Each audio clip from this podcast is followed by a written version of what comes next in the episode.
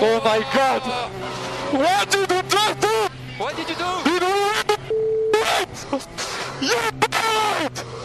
Oh my God! Oh my God, guys, we did it again!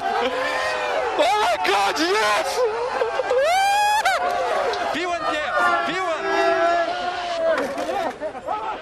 E é com a emoção de Pierre Gasly que a gente começa o Avechados de hoje. Nesse episódio que a gente vai falar muito sobre o Grande Prêmio da Itália.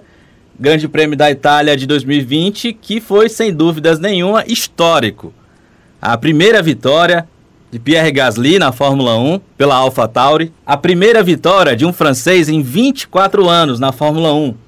Uma corrida que foi, pelo menos assim, maluca para a gente poder descrever em uma palavra. A gente começa o Avechados hoje de uma forma diferente, fazendo essa homenagem ao Pierre Gasly. A gente vai para a vinheta e depois tem muita informação, muito comentário neste episódio do Avechados sobre o Grande Prêmio da Itália de Fórmula 1.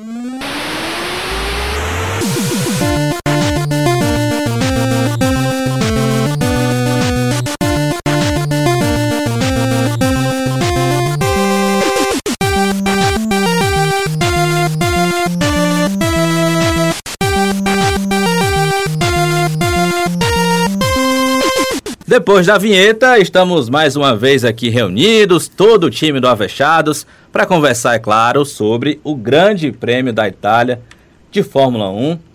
Um grande prêmio, como eu falei no início aqui do nosso episódio, histórico, uma prova maluca, cheia de nuances, teve punição polêmica, teve piloto dormindo na largada, teve piloto dormindo na segunda largada de novo, Teve acidente forte, preocupante, ou seja, teve muita coisa nesse Grande Prêmio da Itália. Mas antes da gente fazer aquele resumo, passar pelo grid, eu tenho que, é claro, cumprimentar meus amigos, meus colegas já fechados, a turma toda está por aqui hoje. Começar aqui pelo Danilo Queiroz, tudo bem, Danilão? Tudo ótimo, é muito bom a gente estar tá conversando, sabe, hoje sobre uma prova de Fórmula 1 diferente, com Uh, pilotos vitoriosos diferentes, brigas diferentes, nomes citados lá na frente diferentes. Olha, muito, muito legal vermos a Fórmula 1 aqui. Estou aqui esfregando as mãos para a gente conversar muito e para ouvir uh, minhas companheiras, você, sobre esse GP de Monza, Monza que foi sensacional. Sem dúvidas nenhuma, Danilo. Deixa eu cumprimentar aqui a Cibele Bastos Sibeli, tudo bem, Sibeli? Tá emocionada ainda, Sibeli? Tudo ótimo. Finalmente o um final de semana bom pra gente vibrar, pra gente sentir emoção. Isso era a corrida que a gente queria o, o, a temporada inteira, cara. Pelo amor de Deus, tá tudo ótimo, tudo bem, tudo, tudo ótimo. Depois a gente fala daquele assunto lá, quero deixar um pouquinho para baixo, mas né, a gente, né? Segue em frente. Deixa eu cumprimentar também a Flavinha, Flávia Gouveia. Tudo bem, Flavinha? tudo ótimo, sabe? Nossa, esse final de semana eu gritei, eu chorei, é, eu pulei nessa casa todinha aqui. Cara, que sensacional, que corrida espetacular, que final emocionante. É, tô mais, pra, que, mais que pronta para falar sobre esse GP, assim, que foi sensacional. Não tem nem, nem, nem palavras para expressar direito. Eu vou até aproveitar aqui, Flavinha, quando a gente está nesse, nesse prelúdio, né? É, e falar aqui uma, uma, informação de bastidor. Eu e a Flávia, assim como o Danilo, a gente trabalha na mesma empresa, né? No mesmo grupo de, comunica de comunicação aqui no, no estado do Ceará. E aí, eu e a Flávia estávamos de plantão no sábado, um dia antes da corrida, e a gente conversando Sim. à noite, na hora a Flávia já ia embora e eu também. E aí eu comentei com você, não foi, Flávia? Olha, Flávia, eu não sei porquê, mas eu tô, ach... eu tô sentindo assim que amanhã a gente vai ter uma corrida assim estranha, diferente. Tá me vindo esse sentimento. E foi dito a e feito, gente, né? E a gente falou, né, sabe? Falando, não, eu acho que essa corrida vai ser boa, tô sentindo que essa corrida vai ser boa. Mas, mas acho que nem nos nossos melhores sonhos a gente podia desenhar essa corrida. Mesmo Sábio de nada, esse é? sentimento. Não, sabe? Foi, gente, eu juro pra vocês, era sábado, sete, era sete e meia da noite, estávamos lá na empresa, o Sábio virou pra mim e disse, estou sentindo que essa corrida vai ser diferente. E, e como, como é que é, eu falando pra ele. Sabe? Como é que vem esse sentimento, hein, sabe? Como, como é que tu sentes, assim? Simplesmente Ele Ele é sentiu, veio, veio é na sensitivo. cabeça. É, né, foi, foi meio que isso mesmo, sabe, Danilo? Foi, foi meio que isso mesmo, assim. Quando eu pensava na corrida, É me vinha ia a ideia de que vale para números da Mega Sena, não? eu, eu ainda, não, ainda não tive o feeling ainda. Né? Porque se eu tivesse, Aqui, né? eu já. Eu Aqui. talvez não estivesse aqui no podcast. Aqui não, porque é, essa estaria em Monza ontem, ainda estava voltando, né? É, aqui não, porque aí todo mundo vai anotar, então vai ter um número muito Não, grande de é, pessoas não. ganhando. Mas quando eu te encontrar no corredor, aí o primeiro número que vem à sua cabeça, amigo, sabe? Eu vou todo dia, né? Cinco dias, de, seis dias diferentes, diferentes eu pego os números da Mega Sena. É, Dá certinho. ganha- ganhamos eu e você, Flávio, que é para não dizer que eu ganhei sozinho, né? Para não levantar Exatamente. suspeitas. Não, né? é quem trabalha na mesma Pronto. empresa. A Sibeli já foi cortada. Sibeli é, é rica, não Sibeli, precisa A não. gente, a gente paga finalmente aquele rolê, aquele jantar pra você, tá, Sibeli? Nossa, gente lote ganhar. pack. Se a gente ganhar. É, não, vocês vão pagar de qualquer jeito, eu ainda escolho o lugar. Dê seus pulos aí. Olha. A economista aqui não somos nós, não. Não é? Blogueirinha também não. Ó, não sou eu. Já digo. Logo. Lixo, olha aí.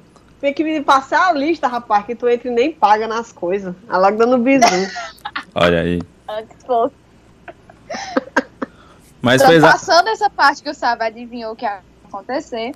Não que ia acontecer, né? Mas que a corrida ia ser. sensitivo. Sim, que a corrida ia ser maluca, né, Flavinha? E, e assim. Exatamente. Foi uma corrida muito, muito especial, diferente do que a gente tem, é, do que a gente teve, né, nos últimos anos.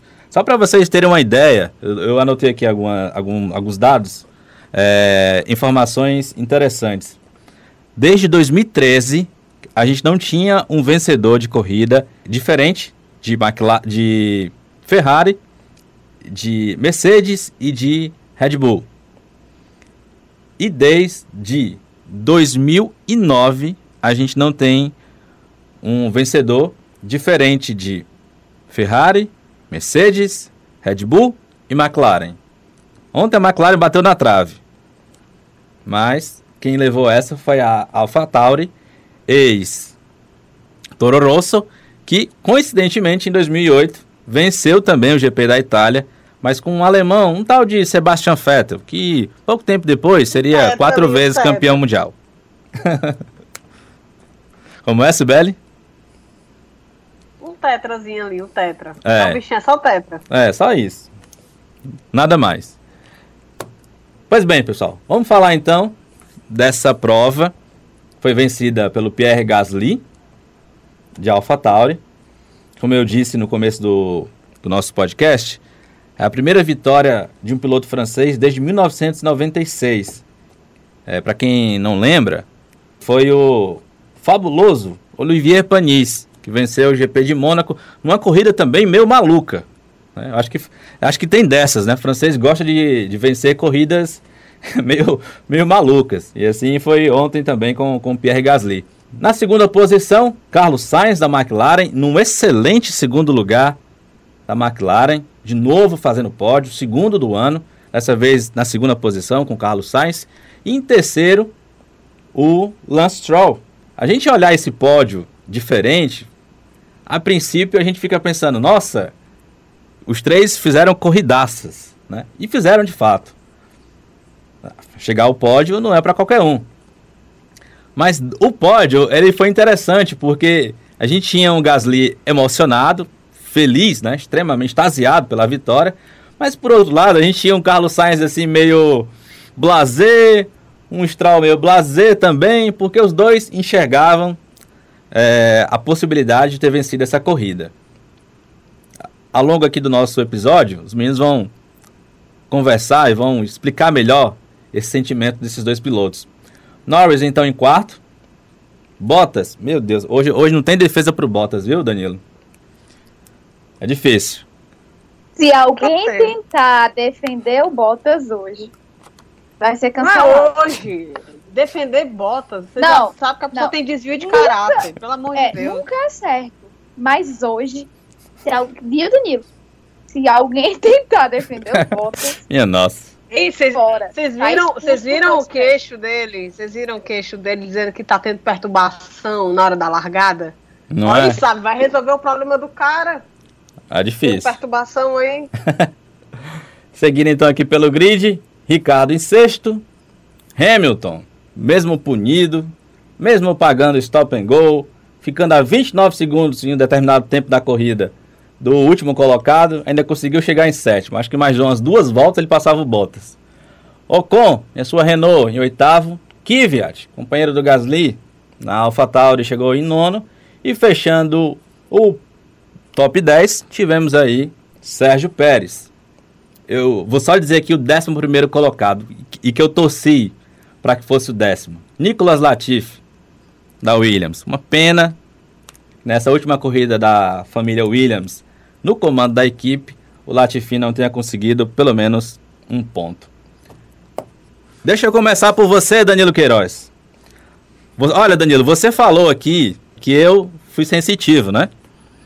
Pediu aqui o- os números da Mega Sena, inclusive. Mas eu vou dizer também que você teve uma certa premonição, claro, aliado a isso, ao seu conhecimento de Fórmula 1, ao seu conhecimento de automobilismo, porque alguns episódios, inclusive nos dois últimos, mas não só nesses, mas em anteriores, em que o Gasly fez corridas de destaque, você disse aqui que o Gasly era piloto para fazer algo a mais do que ele estava já apresentando até aquele momento na AlphaTauri. Aí o homem foi lá, rapaz, para sacramentar o seu comentário e venceu a corrida. Olha, tem que ser sincero que realmente eu esperava algo mais do que nas últimas provas, porque eu esperava ah, que ele estivesse no pódio ou junto ao pódio, numa briga ali, num quarto lugar, briga pelo pódio. A verdade é que a gente ia votar no Avechado e nas últimas corridas, praticamente nessa temporada inteira, quando não teve problema, o Gasly fez corridas muito boas. Ele ele está andando mais do que a gente imagina que o carro pode. né? Enquanto o Kvyat não parece estar fazendo uma temporada ruim, parece estar fazendo ali dentro das possibilidades do carro. O Gasly consegue fazer a mais. Ele arruma estratégia. Quando a estratégia não dá certo, ele faz por onde, ah, com, com ultrapassagens. Ele já estava fazendo ah, na temporada o seu nome. e Cheguei a dizer aqui que ele estava mostrando para a Fórmula 1: olha, eu mereço estar aqui. Se eu não vou estar na Toro Rosso ano que vem ou nos outros anos, porque eh, todo mundo sabe como é o grupo Red Bull, né? Na verdade é na AlphaTauri. No grupo Red Bull, se eu votar na, na AlphaTauri, se eu votar na Red Bull, ah, não sei, mas eu mereço estar na Fórmula 1. Isso ele já tinha dito, isso antes dessa vitória, pela temporada que vem fazendo. Só que nas últimas corridas eu eh, tenho percebido, estava percebendo, que ele precisava de um pouquinho de sorte. Porque quando você tem um carro que, mesmo com sua maior capacidade, ele não lhe dá condição de vencer, ele não lhe dá condição de pódio, você precisa de- desse arranjo da sorte para poder maximizar resultado. E ele acabou guindado pela sorte de uma forma que eu particularmente não esperava. Estava esperando talvez um pódio que eu já achava quase inimaginável para poder votar nele como um avexado, apenas para mostrar ah, o quanto ele estava fazendo na temporada. Mas eis que ah, quis o Deus, né? Quis o Criador, quis quem não deixa que as coisas aconteçam por si só, que a coisa fosse diferente, né? Que o Gasly vencesse a prova. Realmente eu não estava esperando, imaginando isso. Mas sabia que em algum momento ele seria guindado pela sorte para ter um resultado melhor do que aqueles resultados que ele estava tendo. Então eu disse: não, ele, ele pode fazer mais, ele vai fazer mais, ele ainda vai fazer mais para que eu vote nele como avexado. E o Gasly, simplesmente, né, se ele ouvisse o podcast, se eu importasse para alguma coisa dentro da Fórmula 1, ele estaria dizendo agora, tá, eu quero, eu quero ver você não votar em mim, porque ele fez uma prova sensacional. A vitória veio sim por conta da questão uh, da sorte da prova, uh, as situações que fizeram a prova ser desse jeito deram ao Gasly a condição de vencer, mas ele fez sua parte. Ele usou uma estratégia diferenciada, ele trocou o pneu antes, ele estava numa condição de não parar naquele momento em que todo mundo parou, senão ele teria parado, sem saber o que tinha acontecido com Hamilton e fatalmente ficaria ali entre os 10, mas não teria vencido a prova. Essa é uma questão que precisa ser chamada a atenção. E a outra, e a principal, e foi aonde ele ganhou a prova, na relargada, quando ele passa o Stroll e consegue chegar ali àquela segunda colocação, aquela colocação uh, que lidaria com o Hamilton tendo que parar, a primeira colocação e abrindo vantagem. Óbvio que ele foi guindado pela sorte em vários momentos. Por exemplo, ter as duas Alfa Romeo atrás dele, isso foi perfeito. Porque enquanto ele estava acelerando com pista livre, ganhando tempo precioso, que no final fez com que a, a McLaren do Carlos Sainz demorasse a chegar nele, é, os outros, próprios Sainz e é, o Lance Stroll, estavam brigando para ultrapassar as Alfa Romeos que estavam ali é, fazendo sua parte, né? Não conseguiram pontuar, mas estavam ali brigando. Sabe lá se não ia ter outra bandeira amarela ou vermelha ou algo que parasse a corrida novamente. Então eles estavam brigando para se manter ali nas primeiras colocações. Ou Venderam seja, foi uma vitória da Alfa, né? Como? Ou seja, foi uma vitória da Alfa, né? Literalmente. Foi. A Alfa Romeo ajudou a Alfa Tauri a vencer, de, de certa forma, né? Uhum. Cada um buscando, claro, o melhor para si, mas o Gasly fez por onde? Ele passou, entendeu o que ele precisava fazer, acho que aquela parada fez muito bem a ele, uh, enquanto não deve ter feito tão bem a outros pilotos, fez muito bem a ele, ele entendeu o que ele tinha que fazer, ele fez o dever de casa e ele venceu a corrida com extrema propriedade. Ah, mais uma volta o Sainz ganharia. Ele teria todas as chances de ganhar, tinha um carro melhor na mão, uh, tinha uh, um pneu com quatro voltas a menos que o Gasly, embora o Gasly tenha colocado o pneu, ele colocou um pneu já com cinco voltas, é o que diz lá uh, o aplicativo da Fórmula 1, me dizia isso. Então ele tinha o Carlos Sainz um pneu uh, um pouco menos desgastado, de quatro voltas, e para quem está ali no final de prova, isso faz muita diferença. Tinha um carro melhor, acertado, tinha tudo para ultrapassar. Mas eu nem sei se mais uma volta ele ultrapassaria, porque o Gasly foi muito dono da situação. Em alguns momentos ele fez aquilo de, de, de, de grande piloto, que é uh, um outro cara está atrás de você, chegando e diminuindo a diferença volta a volta. E de repente, numa volta, tu consegues fazer um tempo ali parecido com o dele e reduz aquela situação de diferença que vem caindo volta a volta. Isso também o ajudou. Eu estava no cronômetro, claro, olhando uh, setor por setor, volta por volta o que estava acontecendo e percebi isso. Isso vem dos grandes pilotos. Eu já vi na Fórmula 1 grandes pilotos fazerem isso para que pudessem se manter por mais tempo na liderança, para que pudessem conter o ímpeto do seu adversário, muitas vezes até psicologicamente abater o seu adversário, não foi o que aconteceu com o Sainz, abatimento psicológico não, mas demorou uma volta a mais talvez para o Sainz chegar e deu essa condição da vitória ao Pierre Gasly. Por tudo que aconteceu na carreira do Gasly dentro da Fórmula 1, porque fora da Fórmula 1 foi uma carreira muito vitoriosa, com título inclusive da GP2 hoje é a Fórmula 2, para a chegada até a Fórmula 1, com a ida dele até o Japão, para que a Red Bull, que ainda não tinha certeza se ele era o cara certo para chegar ali, colocou para é, correr lá na Super Fórmula e ele deu conta do recado. Chegou na última prova a um ponto do campeão daquela temporada e talvez só não tenha vencido a temporada. E eu estou falando pela conversa com pessoas que é, entendiam, que acompanhavam a, a, a Super Fórmula, que eu não tive condição de acompanhar, é, ele talvez não ganhou por conta disso. Houve um problema, né, um terremoto uh, no Japão, uh, houve o cancelamento daquela prova por conta de uma forte tempestade pós-terremoto. A prova não aconteceu, Gasly não pôde lutar pelo título, perdeu por um ponto o título lá, a Red Bull entendeu que realmente estava diante de um bom piloto, tinha ganho a GP2, mandaram para o Japão, o cara disputou com uh, japoneses que estavam lá há algum tempo, perdendo por um ponto, com uma prova a menos, e levou o Gasly para a Fórmula 1.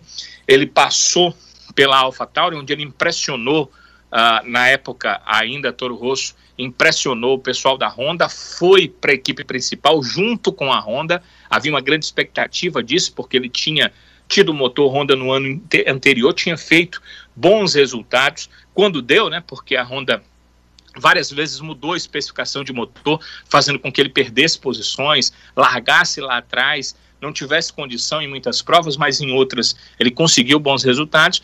Quando ele chega na Red Bull, ele teve que é, ter como parâmetro um dos melhores pilotos da Fórmula 1 atual, que é o Max Verstappen. E isso não fez bem para ele, deu um azar, destruiu dois carros da Red Bull na pré-temporada.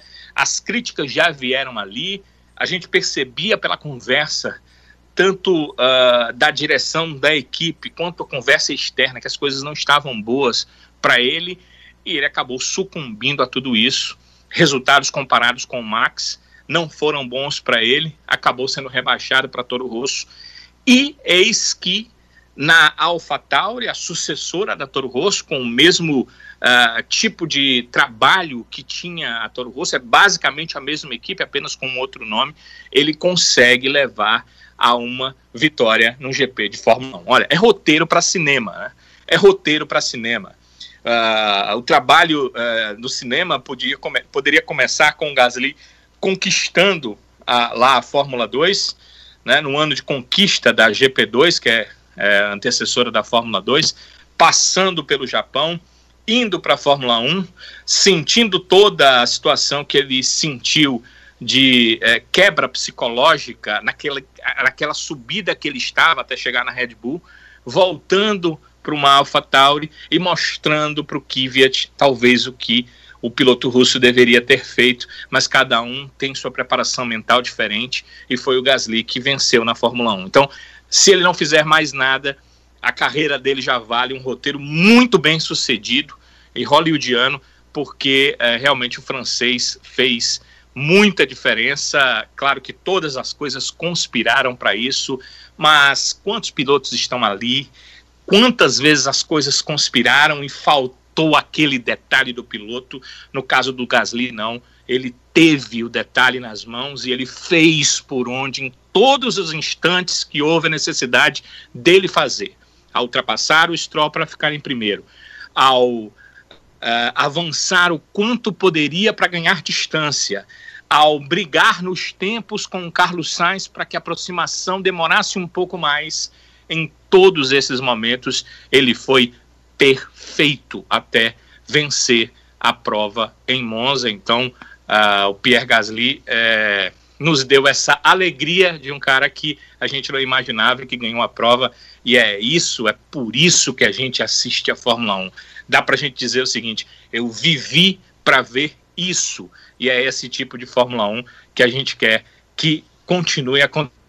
É claro que, sabe, se acontecesse todo dia, a gente não estaria tão ah, feliz emocionado e achando tão interessante, mas se acontecesse um pouco mais do que acontece atualmente, era um pouco melhor para a gente poder ver a expectativa desses pilotos, avaliar melhor quem são os pilotos e também sentir feliz e emocionado e prazeroso ser assistir um grande prêmio de Fórmula 1 como foi o desse domingo em Monza.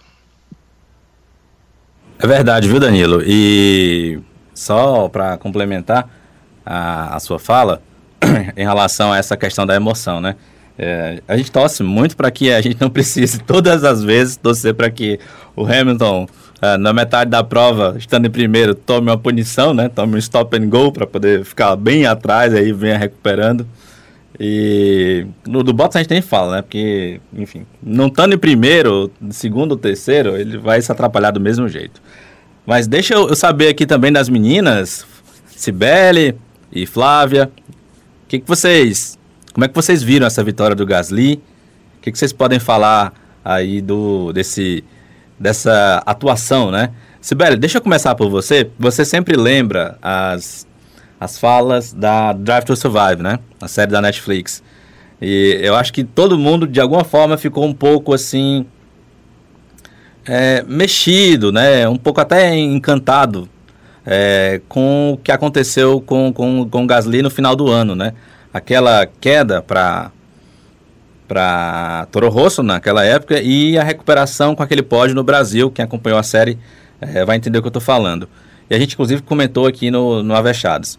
Mas essa de desse final de semana, essa vitória dele foi assim o, o, o usando um meme que tá super em moda. Foi o auge, né? Rapaz, foi um negócio muito inacreditável, velho. Mas assim, eu preciso, eu preciso dizer o contexto. É, eu, eu acordei muito cedo no domingo, consegui ver F3, consegui ver F2. Aí, macho, a pessoa tem quase 30 anos assistindo Fórmula 1, cai no conto do cochilo. Aí eu, não, vou dar uma cochiladinha aqui pra Fórmula 1. Só 10 horas e tal. Rapaz, quando eu cochilo, acordo, ligo a TV, tá lá o grid formado. Aí eu, meio bêbado de sono ainda, é, é, ainda vai rolar largada, pelo menos eu não perdi. Quando eu vi, amigo, era o Gasly tomando a dianteira já que não sei o que. Eu, minha irmã, que porra é essa, velho? O que, que tá acontecendo? O grid todo maluco. O todo que rolou? maluco. Já tinha... O que rolou? Assim, o que, que tá acontecendo? não, e a pessoa bebeu de sono ainda, né? Assim, cara, será que eu tô sonhando? Eu tô sonhando que tô sonhando. Tipo Inception, né? Tô sonhando que tô sonhando. Gente, eu fiquei muito atordoada. E aí veio o acidente do, do Leleque, né? Que foi um susto, tomei um susto, cara. Eu, eita, pô. Mas, cara, eu fiquei muito, eu muito feliz, muito feliz pelo Gasly. É, acho que é chover molhado aqui a quantidade de vezes que eu falei aqui no, no podcast dessa temporada, do quão ele tá fazendo uma, uma temporada fantástica e que ele foi coroa, coroado hoje, uma volta por cima sensacional. Esse pódio, de fato, me fez lembrar muito o Brasil, porque foi o primeiro pódio, tanto dele quanto do Sainz, né? O Sainz meio aquele pódio depois da punição do Hamilton, quer dizer, parece as coisas muito parecidas. E eu tava lá, né? Eu fiquei muito feliz por ele. E agora fiquei ainda mais. Eu, eu confesso, eu chorei muito, porque é, eu, eu, eu fiquei muito sensitiva em relação ao Gasly, porque é muito difícil você estar tá o tempo todo escutando que você não é bom, quando na verdade você sabe quem você é, você sabe do que você lutou, você sabe por tudo que você passou para estar tá ali, e você sabe que aquilo ali não é verdade. Mas que por vários motivos você não está conseguindo provar. Né? E, e, foi meio isso, foi um, um, uma quantidade de coisas negativas, um ambiente negativo, o não rendimento dele, perdeu o melhor amigo num, num acidente horrível em Spa-Francorchamps. Então, tudo isso tem um contexto e um cara conseguiu dar a volta por cima. Eu acho que não tem nenhuma pessoa que assista a Fórmula 1 que não se emocionou com a vitória do Gasly ontem. É algo que acho que ninguém ficou chateado. Tá aí, todo mundo ficou feliz. Porque não, não, não tem como você não ficar feliz com a, com a superação de, de um cara que foi do, do, do inferno pro céu, né? Porque em um, em um ano na vida dele foi uma montanha russa de emoções, né? Por exemplo, final, é, mês passado ele foi teve a casa assaltada, arrombada, levaram várias coisas dele, quer dizer, é um cara que, apesar das provações estarem acontecendo, ele me parece que está conseguindo é, focar um pouco mais nele, focar nas qualidades que ele tem e conseguir, de fato, emergir diante de tanta coisa ruim que aconteceu com ele. Então, assim, foi maravilhoso, foi, teve um mérito, como falou o Danilo, teve muito, muito sangue frio, porque se fosse, por exemplo, o Bottas, vocês acham que, que o, que o Sainz estivesse no cangote do Bottas, o Bottas não tinha errado, não? Tinha, mas tinha sobrado na parabólica com certeza. Quem não aguenta, não. Quando você acosta ele, ele peida. Tem nem o pé de perigo do Bottas, do, do Bottas não, não, ter sucumbido, ia sucumbir. Mas ele teve sangue frio. E olha que o Sainz estava com sangue no zóio. Porque o Sainz sabe, que ele tem noção de que se ele não vencesse ontem, não vai mais vencer não, bicho. Porque ano que vem tem Ferrari, né? ano que vem tem mais esse negócio pra ele, não.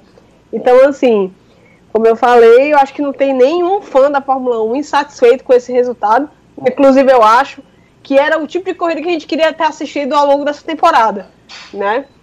Mas é isso, assim, parabéns pro Gasly, me emocionei pra caramba. Inclusive, ainda me emociono vendo os vídeos. E, inclusive, eu já, já aviso aqui, viu, que tá tendo um overpost no meu Instagram, só de coisas do Gasly. Ok? Então, a roleta do OnFollow aí tá troando. É, antes de eu passar aqui para Flavinha, já que a, a Sibeli falou de emoção, deixa eu trazer aqui a narração. Danilo, me ajude aqui. A TV francesa acho que é o canal mais, não é isso? É, é o canal mais é o que transmite a Fórmula 1. Pronto. E, e aí, é claro, eles estavam transmitindo a, a Fórmula Também 1. são uma TV fechada, né? É, eles são TV assinatura, fechada. Como praticamente toda a Europa. E aí, ah, as voltas finais, né, o trecho final ali da, da vitória, foi narrado pelo Julien Fabreau. Acho que é assim. Nossa, É que é francês, né? Francês, filho, se não falar correto, ele fecha a cara. É, eu caprichei, biquinho, eu caprichei aqui no biquinho, sabe? Inclusive, como é mesmo? É Julien Fabreau. Enfim, o homem meteu o verbo, narrou com toda a emoção no estilo Galvão Bueno, essa que foi a verdade, e a gente acompanha um trechinho aqui dessa narração da vitória do Gasly. Il se met à l'intérieur, il fait de la récupération d'énergie pour essayer de sortir de la parabolique. Elle est presque là, elle est presque là, cette victoire. Accélère, accélère. Oui, il va aller la chercher. Ne lâche pas. La victoire de Pierre Gasly. Il l'a fait. Victoire de Pierre Gasly. Victoire d'AlphaTauri. La victoire française. 24 ans, 3 mois et 18 jours après Olivier Panis. La France, de nouveau victorieuse en Formule 1. Il l'a fait, Pierre Gasly. Exceptionnel. Victoire historique. Pierre Gasly, vainqueur du Grand Prix d'Italie. Então tá aí, toda a emoção do. Vou dizer de novo, vai dar um trabalho, mas vou dizer de novo. Julien Fabreau. Esse foi o francês que, que então narrou lá a vitória do Gasly, do Pierre Gasly. Flávia Se a gente Gouveia. já era mu- muito ouvido na França, imagina agora, né? Sam? Pois é, isso, Agora, ninguém segura a gente. inclusive veio destacar exatamente isso, que o Avechados, né, é a, a audiência maior aqui no Brasil e a- o segundo lugar na audiência é na França. Exatamente. Agora me pergunte por quê, eu não sei. Fala aí, Flavinha. É, então, assim, eu não tenho muito o que acrescentar ao que a Sibeli falou, porque eu, eu tive essa, essa mesma visão dela. Primeiro, falar que eu chorei realmente, assim, também, como a Sibeli, porque foi muito emocionante você ver, ter, assistido, ter acompanhado a temporada passada do Gasly, que a gente via claramente como ele não estava bem, assim como eu friso o álbum esse ano, não está bem, e eu tem essa coisa que não é o piloto, assim, tudo bem, ele pode ter sentido, mas não é só o piloto, é toda a atmosfera da Red Bull, que é falar uma palavra que, sei lá, não gosto tanto, mas é, é muito tóxico. É um negócio que parece que afeta, que se você não é o Max Verstappen, você é, é afetado negativamente por esse ambiente da Red Bull. E a gente via claramente que o Gasly não estava bem ano passado. É, e teve a questão toda o Hamilton postou um texto falando, alfinetando bem assim a, a, Red Bull, dizendo que o Gasly ainda venceu, batendo a equipe que demitiu ele. Então teve todo esse problema. O senhor Helmut Marko, que a gente já falou dele aqui outras vezes, que não tem um pingo de paciência se você não é o Max Verstappen. É, então, assim, foi todo um contexto, fora a morte do Antoine Robert também, que, que todo mundo sentiu muito, e a gente, além de sentir pela morte dele, a gente sentiu de ver os pilotos, por exemplo, o Gasly e o Leclerc sentirem essa, essa perda. Então, foi um, é um contexto, assim, a vitória, eu até postei falando isso, é difícil mensurar uh, o significado dessa vitória para o Gasly, não é só uma vitória, é, por exemplo, não é a gente vê o Hamilton ganhando, já é tão normal que parece que a vitória fica meio sem sentido. Mas essa vitória do Gasly é um negócio gigantesco e é muito legal. E aí, para não ficar tão repetitivo, falar, porque a Sibeli falou sobre isso, eu queria mostrar também o lado da equipe. É simplesmente sensacional você ver os vídeos do pessoal da AlphaTauri comemorando. E um das, da, das imagens mais legais que eu vi é a equipe da Red Bull aplaudindo e comemorando enquanto a o pessoal da AlphaTauri correndo, pulando, gritando, se abraçando. É, é, uma, é uma imagem espetacular. Você vê todo o esforço de uma equipe que não imaginava. Não, não é normal para eles nem chegar no pódio, quanto mais uma vitória. Então, é, além do, da vitória do Gasly ter significado pessoal, de superação, ainda tem para a AlphaTauri, que é simplesmente espetacular.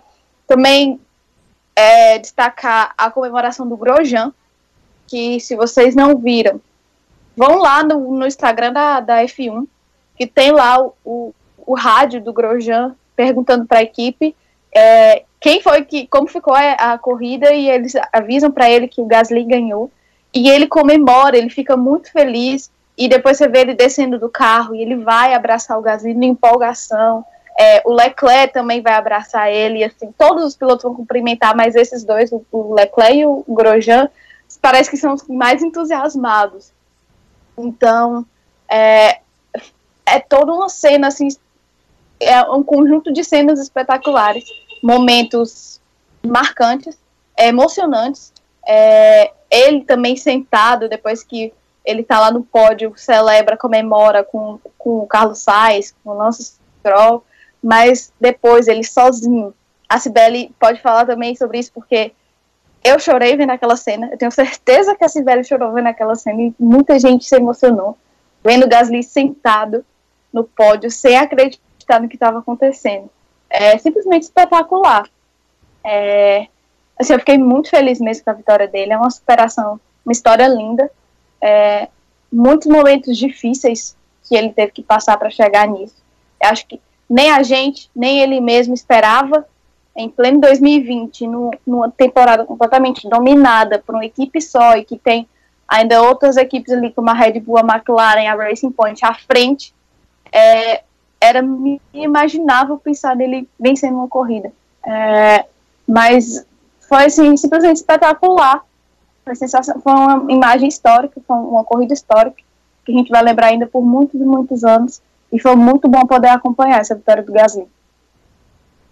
Só falando uma coisinha, tava aqui pensando, como foi bom para a França, né, que recentemente perdeu dois atletas assim, que tinham um potencial enorme, o Jules e o, e o, o, o Hubert, né?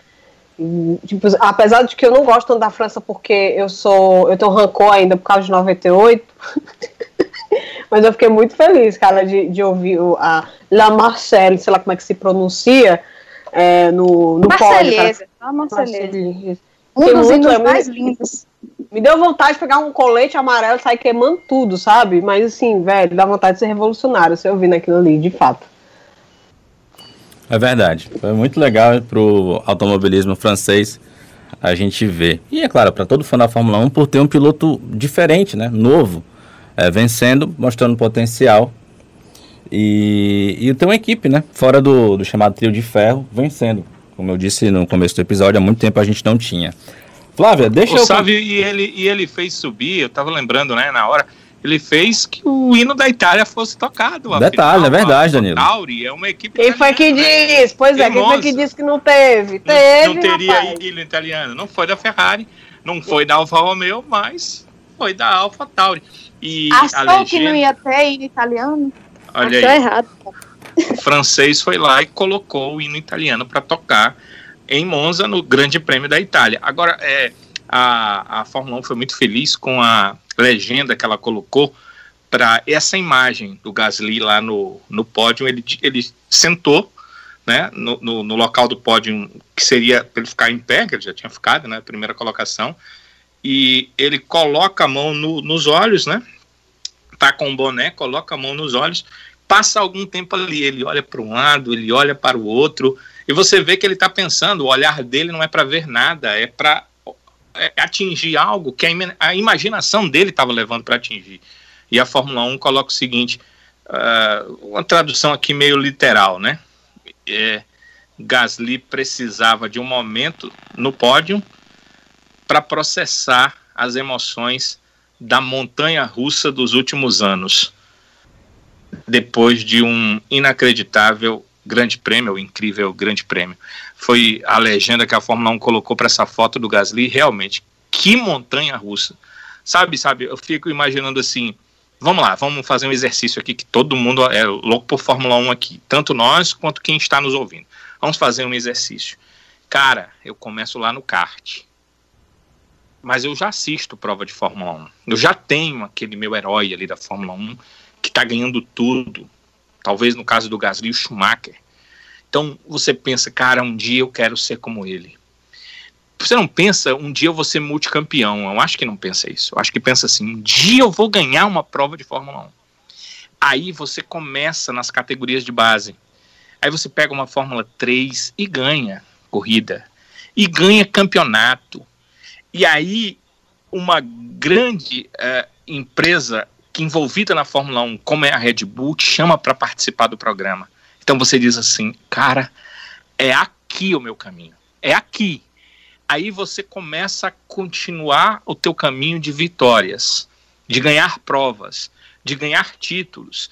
Chega na GP2 já correndo junto com a Fórmula 1 e ganha o campeonato. Não tem vaga para ti. Te mandam lá para o Japão.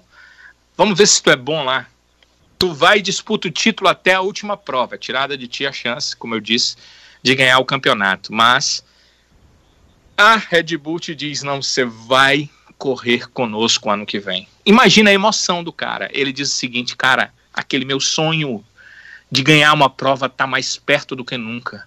Aí ele vai para a Fórmula 1, numa equipe B, e vai bem.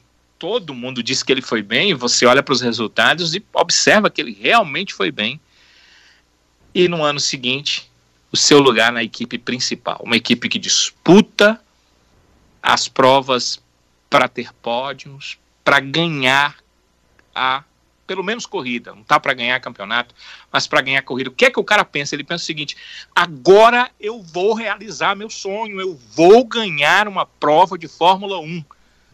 No meio da temporada, você é mandado de volta para outra equipe, a menor de repente todos os sonhos que você teve são quebrados e tudo aquilo que você imaginava que está subindo passo a passo e que vai chegar lá, ele fica quebrado na sua cabeça porque você não sabe mais se você é capaz. Porque mesmo que no fundo você entenda a sua capacidade, alguém que vai definir o teu lugar diz para você que você não é capaz. Não precisa ser com palavras não, com atitudes. Ele te tira lá de cima e te coloca lá embaixo mas é lá embaixo que você consegue virar tudo isso e conquistar a vitória. Cara, é emocionante, é algo inimaginável. Eu me coloco aqui no lugar do cara e imagino o que foi que ele pensou. Era tudo isso, se não muito mais, estava passando na cabeça do Gasly naquele momento. Ele foi jogado para baixo e diziam para ele, mesmo que não fosse com palavras, que ele não tinha capacidade. E ele provou com equipamento inferior que ele tinha capacidade sim. Qual é o ser humano que olha para uma situação como essa e não vê algo que passou pela sua vida e não vê algo que pode estar à sua frente no seu futuro?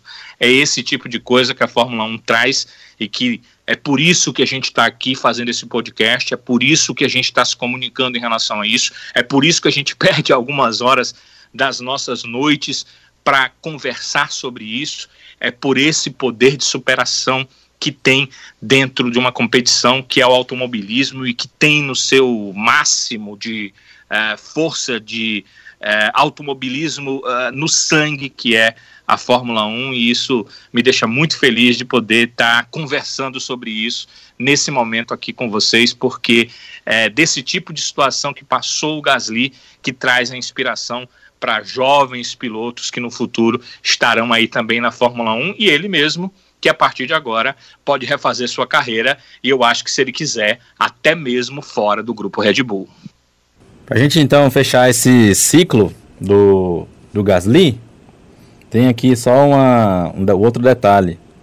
Que, por, se por um lado, né, a Flavinha até citou que o Grosjean cumprimentou o, o Gasly pela vitória, o Esteban não, não, não, não cumprimentou, não, consegui ver vídeos, nem na Fórmula 1, nem vídeos extraoficiais é, sobre esse cumprimento. Eu ouvi até, não, eu ouvi, né? a história de que teve aí um, um tem um rusgo aí entre eles dois é, de coisas das categorias de base e aí eles não têm um bom relacionamento e aí por parte do Ocon não houve nenhum Com quem cumprimento, o Ocon não tem rusgo?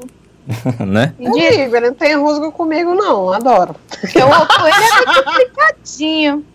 O Ocon é uma pessoa peculiar. Ele É deve estar verdade. chorando até que agora, né, do cagaço que levou no rádio na, na- no final da corrida.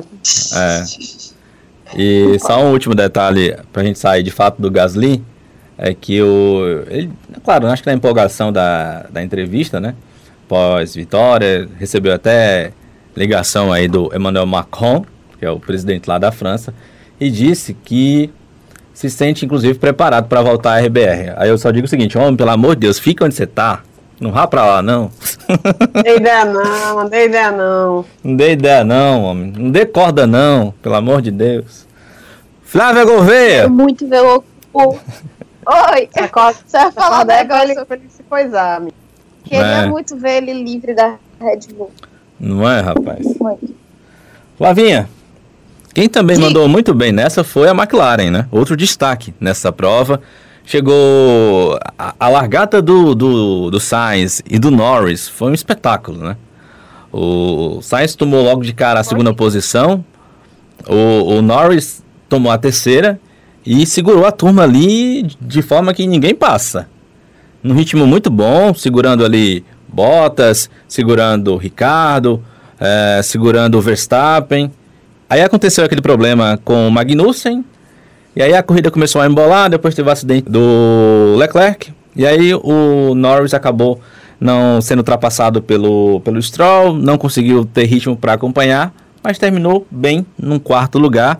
Para ele ficou um pouco da frustração de não conseguir o pódio novamente, mas eu acho que muito bem, obrigado, né, para McLaren. Termina com o Sainz em segundo, que também ficou com aquele sentimento de frustração de tentar a vitória até a última volta, literalmente não conseguir, mas um P2, um P4 para uma equipe que é do pilotão do meio, eu acho que tá muito bem, obrigado, né, Flavinha? Tá ótimo, sabe? Inclusive, a, a McLaren foi a equipe que mais pontuou no GP. Com o segundo lugar do Sainz e o, o Norris em quarto. É, ele somou 30 pontos. Foi melhor que o Mercedes, foi melhor a Red Bull, obviamente, foi horrível. É, foi melhor que a Racing Point, foi, foi, enfim, foi a melhor equipe do final de semana, a que mais pontuou. É, tá em, te- em terceiro lugar no Mundial de Construtores, né? Abriu uma vantagenzinha para Racing Points. É, enfim, foi um ótimo GP para eles. Fica aquele, aquela sensação de que o, o Lando poderia ter conseguido o pódio. É, inclusive, na entrevista, depois da corrida, ele reclamou bastante é, da regra que permitiu que o Stroll trocasse o- o- os pneus durante a bandeira vermelha. É, ele disse que a regra era estúpida, estúpida e tal. É, por, porque se não se o, o Stroll fosse parar depois, que ele não parou antes da bandeira vermelha, se ele fosse parar depois, o Lando ia assumir a terceira posição e provavelmente ia conseguir esse pódio. É, mas, enfim, foi um, um ótimo quarto lugar também para o Lando Norris.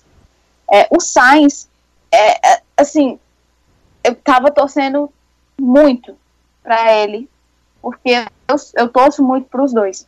Então, eu, eu torci muito naquela briga ali com o Gasly, é, apesar de querer ver a vitória do Gasly, é, eu também queria uma vitória do Sainz, obviamente, porque também ele tem uma história muito boa. Obviamente não é tanto, não, não é tanto sofrimento quanto o Gasly, mas ele tem sua história e ele merece uma vitória. Imagino que vá vir com a Ferrari, espero, daqui, não ano que vem, é impossível praticamente, mas futuramente ele vai conseguir ser um momento com a Ferrari.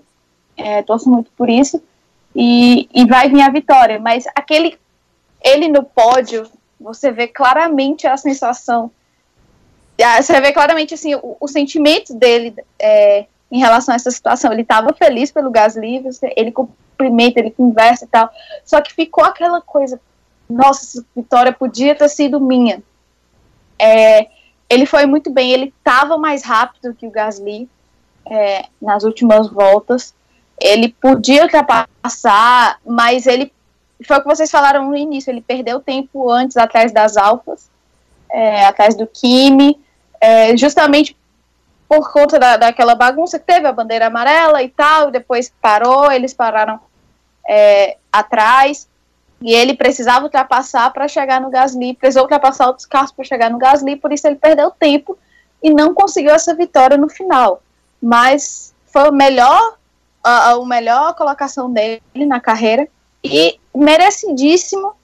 É, ele fez uma prova, ele vem vindo desde o ano passado eu falo isso, eu falo muito, gosto muito de falar sobre eles dois, tanto o Carlos quanto o Lando, porque a gente vê o crescimento deles, é, é muito legal de acompanhar. O, o, Carlos fez uma baita temporada no ano passado, conseguiu aquele pódio Interlagos, aquele pódio sofrido que só veio depois, que, que foi a comemoração louca e agora conseguiu esse.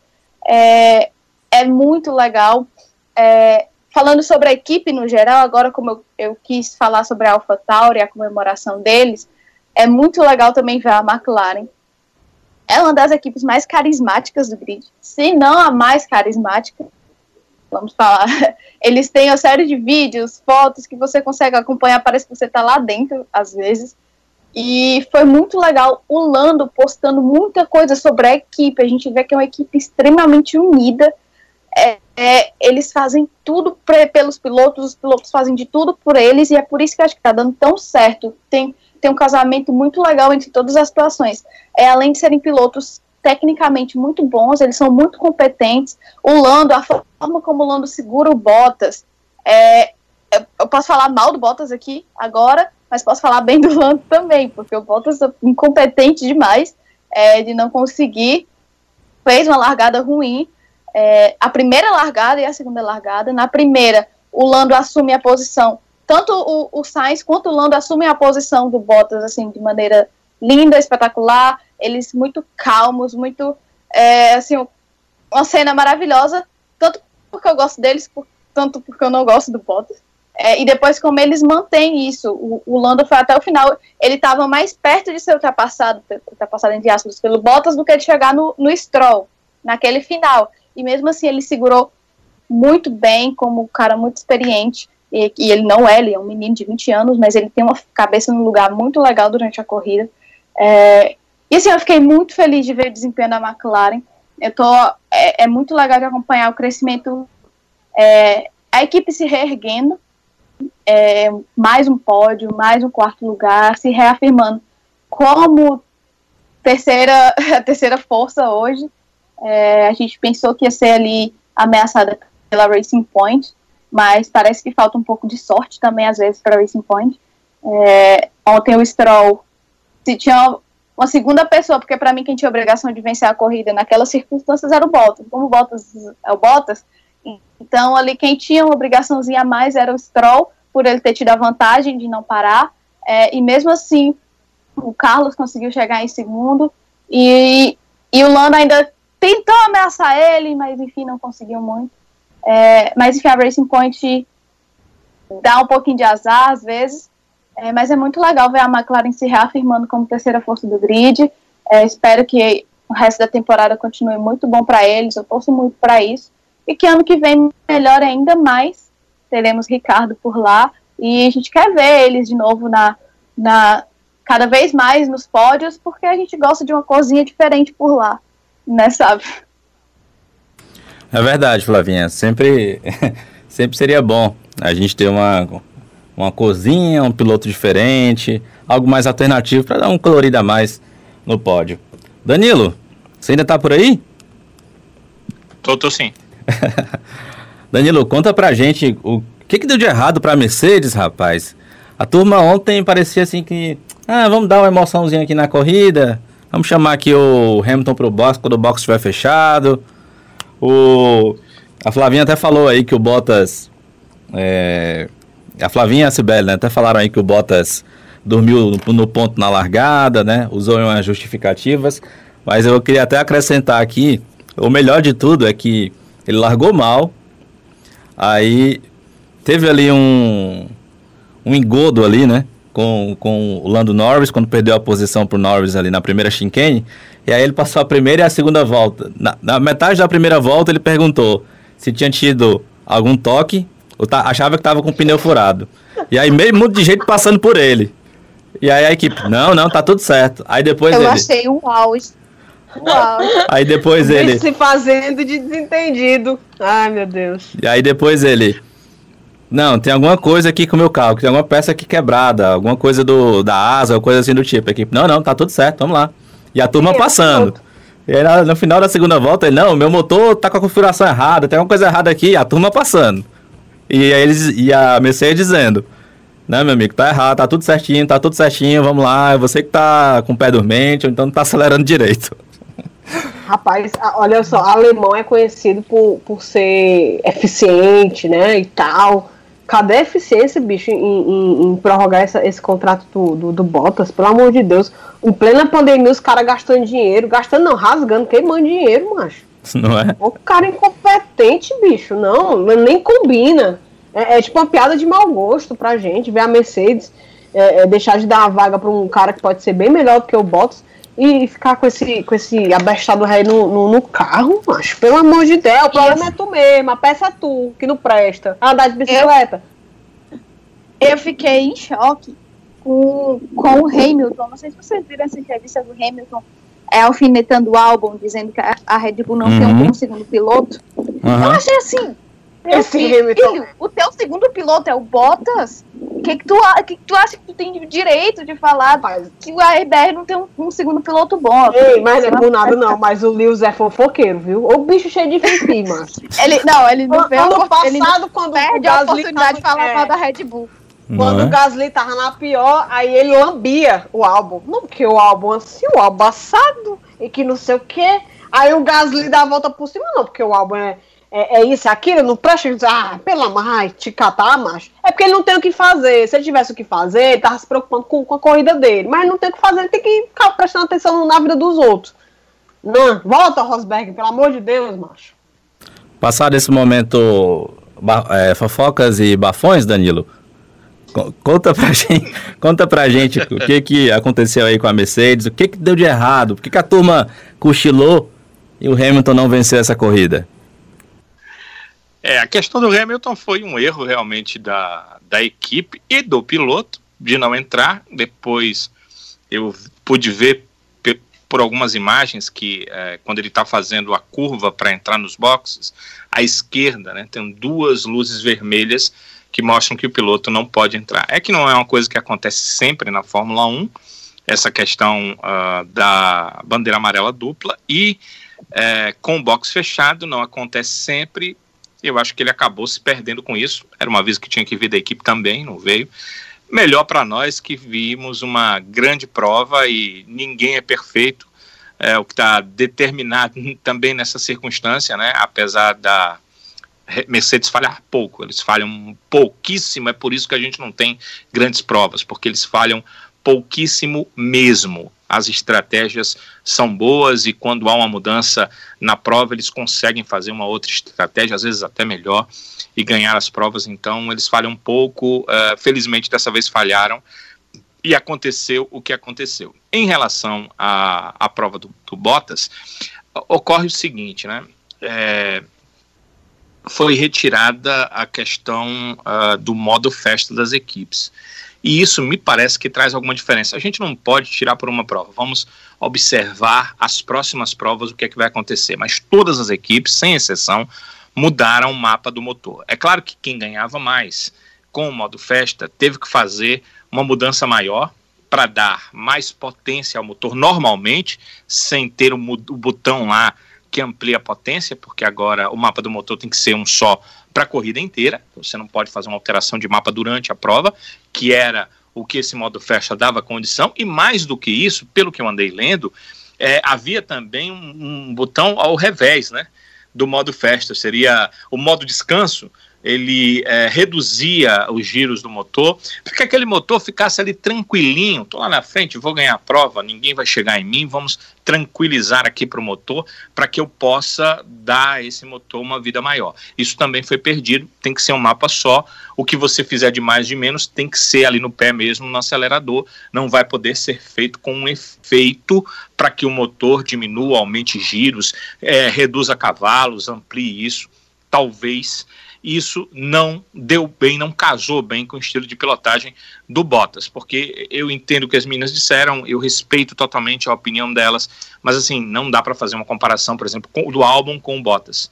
O Bottas anda muito mais perto do Hamilton do que o álbum anda uh, perto do Max Verstappen. Então, não é uma comparação possível, isso normalmente. Agora, nessa prova, ele foi terrível, largou mal, ele não se é, ele não se encontrou na prova, porque muitas vezes você pode largar mal, digamos, um piloto que larga muito mal, mas por ele ter um carro superior, ele sai fazendo as ultrapassagens vai ganhar suas posições de volta. Ele não conseguiu fazer isso, teve, na verdade, dificuldade em manter a posição em que estava o tempo todo, enquanto que o Hamilton fez uma prova acima do normal. A gente tem que levar em consideração que o Hamilton é um piloto fora da curva, é o melhor piloto na Fórmula 1 hoje. Até que se prove o contrário, é o melhor piloto na Fórmula 1 hoje. Então a comparação com ele sempre vai ser complicada para qualquer que seja o piloto. Mas o Bottas fez uma largada ruim, uma prova terrível. Agora, espero que isso tenha a ver também com essa alteração, com, esse, com essa mudança. Por que, que eu espero isso? Porque se for assim, nós teremos outras provas com consequências não iguais às dessa prova, porque o Hamilton ganharia se não fosse a questão dele ter que é, parar e os 10 segundos e ir lá para trás, obviamente ele ganharia a prova. Então eu espero que seja é, algo no motor que essa alteração de mapeamento faça alguma diferença.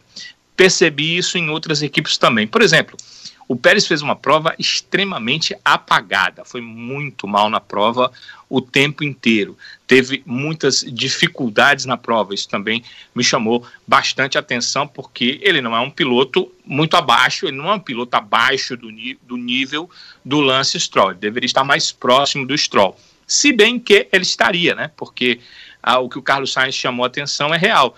O Stroll estava abaixo do seu companheiro.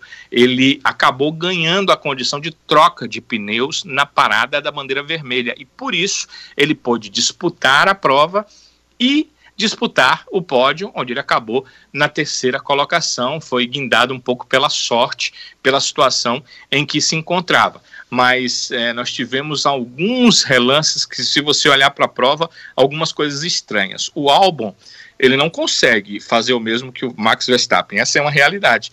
Mas o álbum terminou atrás do, do, Russell com a Williams. Quer dizer, o Verstappen, que a gente sabe que é um piloto fora da curva, ele em nenhum momento deu impressão que ia disputar a prova. Ele não iria ficar nem no pódio se ele tivesse ficado na prova. Essa é a impressão que eu tenho pela corrida que, eu, que ele fez, porque a cada momento ele ia despencando na prova. Tudo bem, houve um problema de motor. Fatalmente, o mapeamento novo que foi feito é, foi feito e trouxe algum problema para o motor. Pode ter sido na parte elétrica, pode ter sido na parte de motor a combustão, mas trouxe algum problema para o motor. Então, a, a, é, o sofrimento que a Mercedes teve na prova talvez teve muito a ver com isso, sabe? Sabe, esse novo mapeamento, alguma situação que pode trazer problema, mas Hamilton é Hamilton, né? Façam o mapeamento que fizerem, se derem a ele um carro em condição de vencer, e se os adversários ficarem brigando lá atrás, enquanto isso, ele vai vencer as provas com facilidade. Nessa, felizmente, a Fórmula 1 nos brindou com o que aconteceu e a gente acabou vendo uma prova totalmente diferente. Lembram que eu dizia para vocês o quanto era bom ver a prova no pilotão do meio? Eis que o pilotão do meio foi para frente, aí a prova ficou espetacular. É verdade, viu, Danilo? Você bem lembrou nessa sua frase aí. O pilotão do meio tem, tem, tem garantido, né? Um pouco mais de emoção nas corridas e foi bom demais ver esse pilotão no meio brigando é, pela ponta. E a gente sabe que no próximo, na próxima corrida dificilmente vai ser a mesma coisa, a não sei que aconteça também de novo é, circunstâncias extraordinárias. Mas né, a gente torce para que pelo menos as coisas fiquem de alguma forma mais emocionantes, mas claro, reconhecendo que a superioridade da Mercedes é muito grande em relação às outras equipes é, nesse campeonato. Sibeli, antes da gente chegar naquele assunto, né, aquele assunto meio, meio difícil de falar, mas eu queria só que você falasse o que, que aconteceu com o Max? Que a gente mal falou no nome dele, a gente mal viu o Max na prova. eu também queria saber, viu? O homem su- sumiu, o ritmo bem ruim. Antes de, dele recolher o carro, né, por algum problema que ele teve, depois me disseram que, que foi um problema no motor, mas não, foi, não, não, não é algo específico, né, não, não, não foi bem detalhado qual problema real ele teve, mas ele estava bem apagado mesmo, bem apagado durante a corrida, né, porque sim, gente, eu vi o VT, tá, eu acordei na metade da corrida, mas eu vi o VT, ele estava muito apagado, ele, ele também foi, foi engolido, aliás, assim, no início da corrida, a tônica do, do, do- da coisa foi- foram as McLarens, né? Que engoliu a galera ali da frente, né? Que, que ficou completamente sem ação. E o Max, um ritmo de corrida bem ruim, não, não conseguia se aproximar, não conseguia. Não, fez nada, né? Não fez realmente nada. A diferença dele pro Albon é que o Albon tava lá atrás e ele tava um pouco mais na frente, assim, sinceramente. O ritmo. Eu achei o Max super apagado. Super apagado. Não me surpreendeu que ele fosse parar, sinceramente. Não, não fiquei surpresa. É. Apesar de achar que, que, tipo assim, por exemplo, como ele não tava no dia muito bom, não seria. A disputa não viria dele, entendeu? Não viria É. dele. Realmente, o, o fato excepcional foi acontecer um erro da, da, da, da Mercedes. E não pelo fato dele estar dele tá com um ritmo muito bom. Ele não tava. O ritmo dele tava péssimo. A Red? Bull em Pelo si, né? era o Max que a gente costumava ver. É, exatamente isso. E aí, eu até acrescentar a sua fala, Sibeli, aqui, a Red Bull em si, no final de semana, é, nos treinos, na sexta e, na- e no, no treino do, do sábado, ah, não teve um ritmo muito legal, né? Não, não chegou perto das Mercedes. É, o próprio Max, acho que, acho que no primeiro treino, não estou me lembrando agora, mas talvez acho que no primeiro treino ele fez P4. Mas no, no segundo treino, a McLaren estava em P3 com Sainz. Ah, eu acho que na classifica na, no sábado, no, no, no, no TL3, acho que era o Ricardo que estava em terceiro, foi o Norris, não me lembro direito, mas um desses dois. E, e, o, e na classificação, aí o Max também, acho que largou P6, né? Largou em P6. Ele também estava bem desanimadinho, né? Umas declarações que, ele, Ah. que ele acabou dando no final de semana, de que não tinha como competir, de que esperava que essa temporada ele pudesse competir com a Mercedes, mas tá vendo que não vai, não vai ser possível. Quer dizer, Uhum. quando a gente tá acostumado com o Max mais confiante, né? Do tipo assim, eu vou ser campeão, ou então É. essa corrida. E a própria Red Mas Bull. ele. Pois é, ele parece que deu uma baixadazinha de bola, baixou a cabeça. É, foi um final de semana bem atípico, tanto pro comportamento dele diante dos repórteres, como na, na- na própria, na própria condução da corrida, né? Uhum. Não, não é uma coisa que a gente é acostumado a ver. Pode ser só um final de semana ruim. É. Vamos, torcer que sim, tenha sido só isso mesmo. E só complementando, é que a própria Red Bull esperava mais, né? Porque estava naquela expectativa com o fim do modo festa da, da Mercedes, que eles poderiam de alguma forma igualar até a- começar a fazer poles, né? Mas aí não foi dessa vez, não. É, aí você imagina o seguinte, né? Que se o Max foi ruim, imagina o álbum. Aí foi pior ainda. O álbum. Gente, mas o álbum tá. O álbum levou, levou sacode da, da Williams, gente. Pelo amor de Deus, assim. Tudo bem que o Russell tá tendo um desempenho muito bom, muito além do que a gente imagina com, com dentro do, do carro, das limitações que tem a Williams, mas mesmo assim, gente, pelo amor de Deus. Em teoria, ele tá com o segundo o melhor carro do grid, né? Só perde pra Mercedes. Em teoria. Em teoria. Porque na prática o negócio tá muito ruim. Aliás, que final de semana pra esquecer, né, da Red Bull. A Red Bull tá até agora procurando um buraco pra enfiar a cabeça.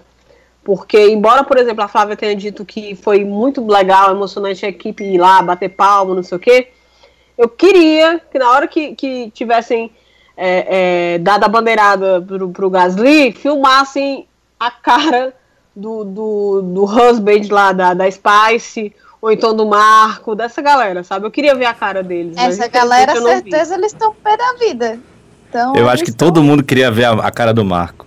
Todo mundo do ciclo da Fórmula 1 queria ver a cara do Marco. ver a cara do Marco. Não, e foram perguntar pra ele o que ele achava. Viu? Ele- Inclusive, o, amanhã a gente deve ter notícias sobre isso, porque dia de, às segundas, depois do GP, que é hoje, né? A Servus TV, que é uma TV austríaca, que é da que é da Red Bull, né? Que é do dono da Red Bull, do Massachusetts, ela faz um, uma avaliação geral do GP anterior e o Marco é sempre o convidado especial, mesmo que ele não esteja esteja na Áustria, ele de onde está, ele sempre participa dessa, dessa espécie de mesa redonda, né? Eles fazem uma espécie de mesa redonda e o Marco é sabatinado, né? Então, Ah. talvez amanhã a gente tenha alguma informação, já que a gente está gravando na segunda noite, né, para o pessoal entender que está ouvindo o podcast, a gente tem alguma informação. Eu queria ter imagens dessa TV para ver queria- como é que ele ia é, Ele- ele o sair de algumas falou. perguntas que serão feitas, né? Já fizeram, assim, pelo menos foi o que saiu aí na imprensa dizendo que foram perguntaram o que, que ele achava. Ele não tá feliz. O, o Gasly é um piloto da Red Bull. Ele colocou o Gasly como um piloto do grupo, né? O A queixudo. cara nem treme, né? não, treme cara não, meu filho. Treme não.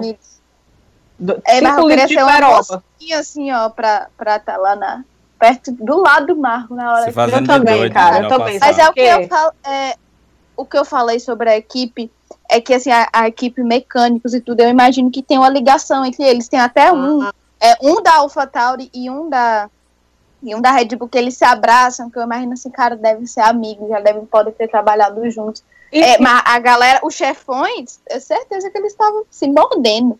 eu você acho- vê pelo, pelo rádio do Gasly o quão ele foi bem acolhido na, na, na Toro Rosso. Ah, Vê o Toro Rosso, vai Toro Rosso mesmo. O quão ele foi, foi, foi bem acolhido na Toro Rosso, porque ele dedica muito a vitória à equipe, né? Então você fica imaginando a forma como ele foi acolhido depois do, daquele inferno na vida pessoal e profissional.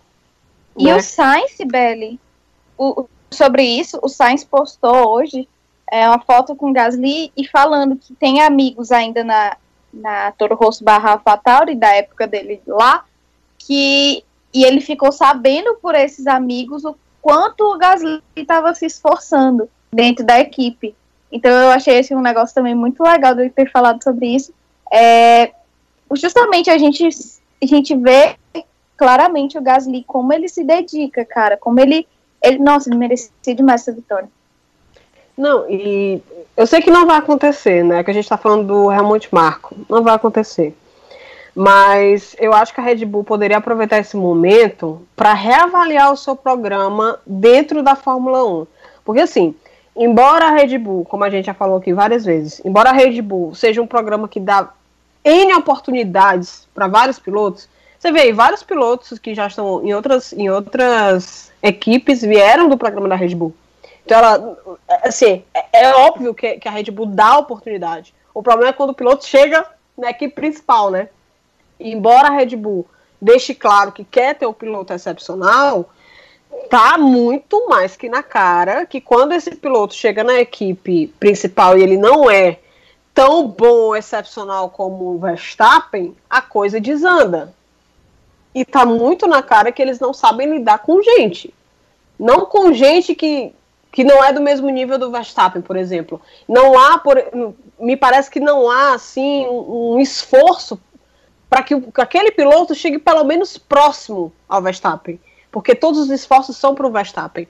Aí eu fico pensando assim, é, se a gente tivesse no ano passado, o álbum já teria capado o gato, já teria sido rebaixado. Aí eu não sei se, por exemplo, eles estão deixando o álbum aí por mera opinião pública, porque todo mundo já, já meio que tá com isso na cabeça de que a Red Bull vai rebaixar o álbum mesmo, porque a Red Bull é assim, ou porque a gente tá num- numa temporada atípica, num, num campeonato muito curto, e eles vão deixar pra lá.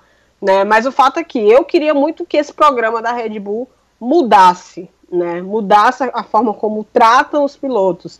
Porque você vê o que é que o, que é que o ambiente importa, importa muito as pessoas que estão com você, né? Ele não teve apoio, nitidamente, ele foi jogado à própria sorte, né? A partir do momento que ele começou a ter problemas, ele foi abandonado pela equipe. Ele não teve suporte. No episódio do Drive to Survive, a gente vê muito isso. A gente vê o, o, o cara lá da Spice, que eu esqueci o nome dele agora. Só tô lembrando a mulher. É, pois é, tá muito ruim, né? Tá não sei o quê. Óbvio que não é nada que se passa dentro dos bastidores, a gente não tem certeza para falar, mas a forma como fizeram com o Kvyat, a forma como fizeram pro Gasly, dá pra gente sacar a coisa, o ambiente pesado de trabalhar lá, porque pressão esses caras já estão acostumados. Como o Danilo bem falou, os caras estão desde o kart. A infância que eles tiveram, a adolescência que eles tiveram foi completamente diferente da nossa.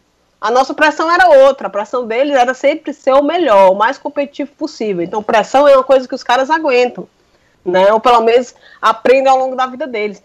Mas aí tu chega num ambiente pesadíssimo, um ambiente que simplesmente vira as costas para ti, um ambiente que te promete, acredito eu, desenvolvimento. Porque eu acho que quando você entra numa, numa, numa equipe, numa escola, digamos assim, né? De. Eu esqueci o nome agora. Mas na escola mesmo. Quando você entra num programa, pronto, num programa da Red Bull, um programa tem que ter todas as suas diretrizes e tudo mais. Eu acredito que um dos objetivos deve ser o desenvolvimento e aprimoramento da performance do piloto. E o que a gente vê na Red Bull não é isso, não pelo menos pro Max. Né? Ou pro, pro resto. Pro Max tem, pro resto não tem. É, e aí. Fala da Ferrari agora, né? Só que antes de você falar da Ferrari, tem que chamar a nossa vinheta, né? Tá com pau, Descendo o sarrafo.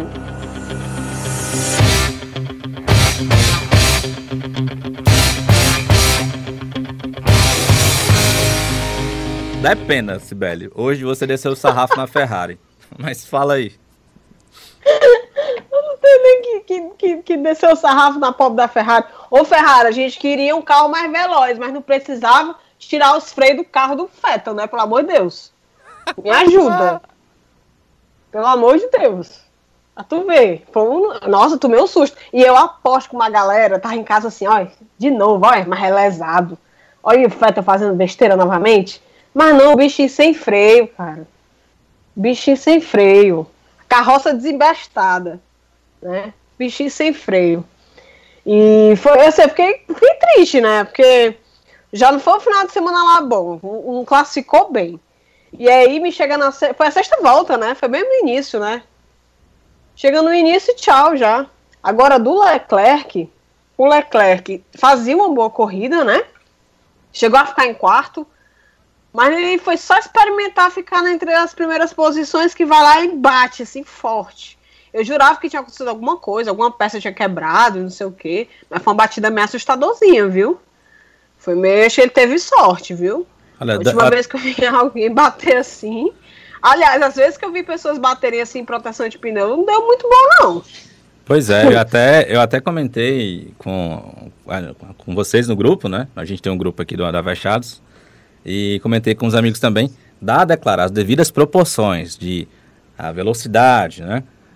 E de, da situação ali do muro, mas lembrou-me o acidente do Senna. Do jeito que ele escapou da curva, é uma curva de raio muito aberta, uma curva veloz, como era a antiga Tamburello. E do jeito que ele escapou e do jeito que ele foi em direção ao muro, praticamente reto, né? Depois de ter perdido a traseira, lembrou um pouco. Lembrou-me um pouco o acidente fatal do Senna. Mas, Sibeli, e agora, Sibeli, o, o que que dá para dizer pro torcedor ferrarista? Inclusive, eu quero mandar um abraço aqui, é, até fora aqui do protocolo, do, pro Kennedy Soares, que é, é locutor aqui em Fortaleza e é amante da Fórmula 1 e torcedor apaixonadíssimo da Ferrari. Inclusive, antes de estar vindo gravar aqui o episódio, ele me, me encontrou aqui no corredor e passou ali uns cinco minutinhos, só lamentando também, viu, Sibeli? A situação do, da Ferrari. Mas e agora, Sibeli? O que, que dá pra, dá pra falar pro torcedor da Ferrari? O que esperar da Ferrari em Mugello, em casa, nessa situação? Macho, torcedor da Ferrari, ele não pode mais esperar nada, né? Não vai sair nada de lá, nada, mais nada. O que, o que a gente pode esperar é a menor vergonha possível.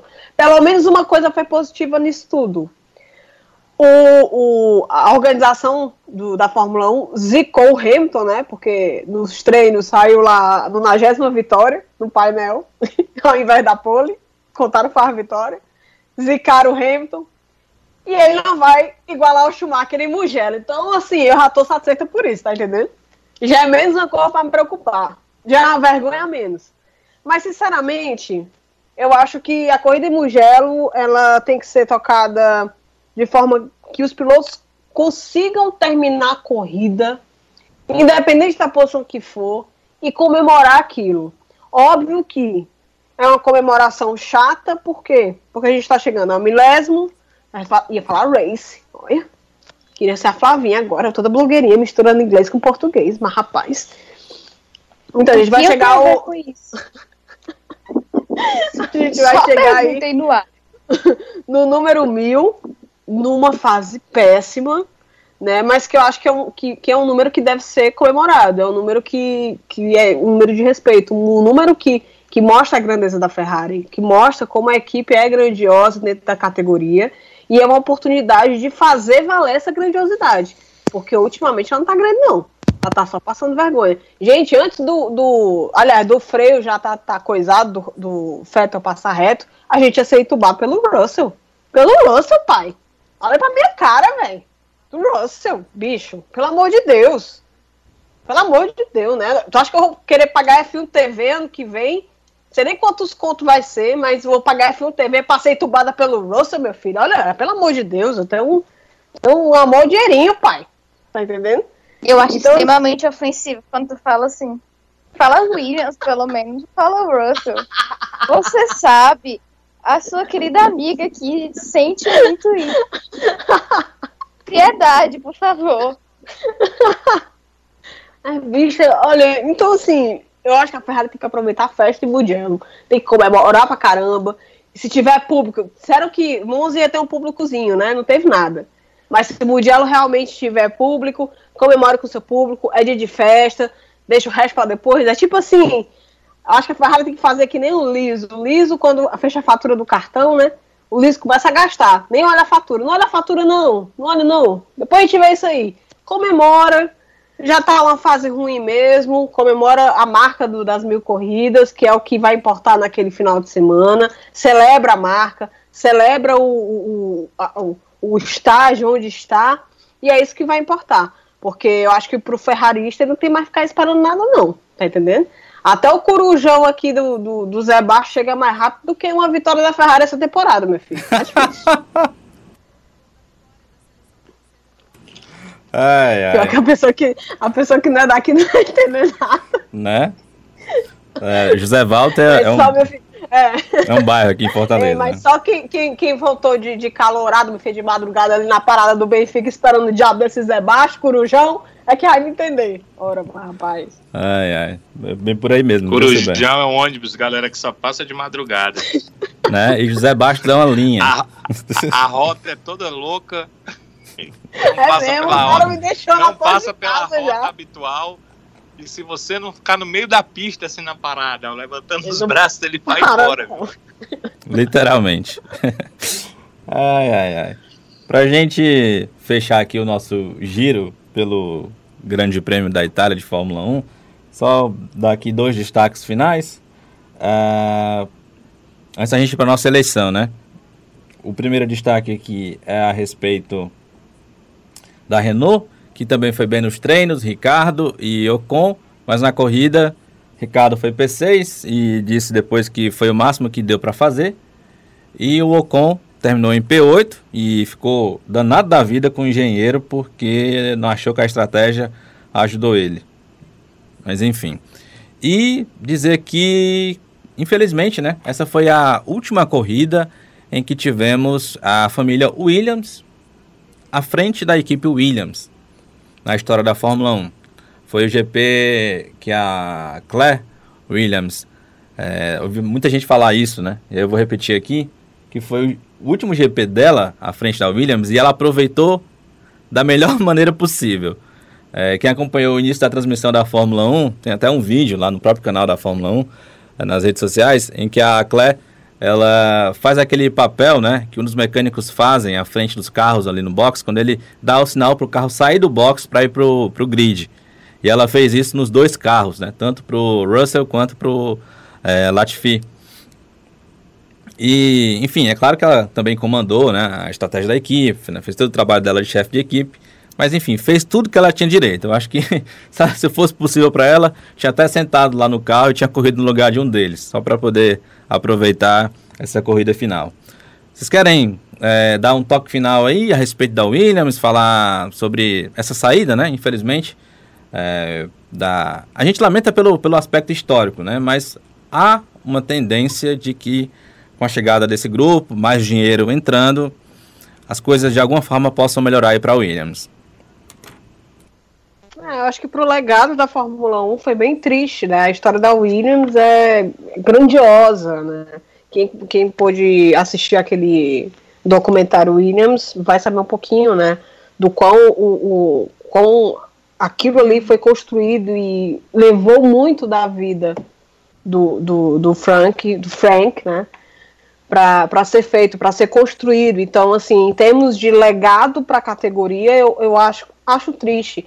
Porém, para continuidade da equipe, foi necessário, né?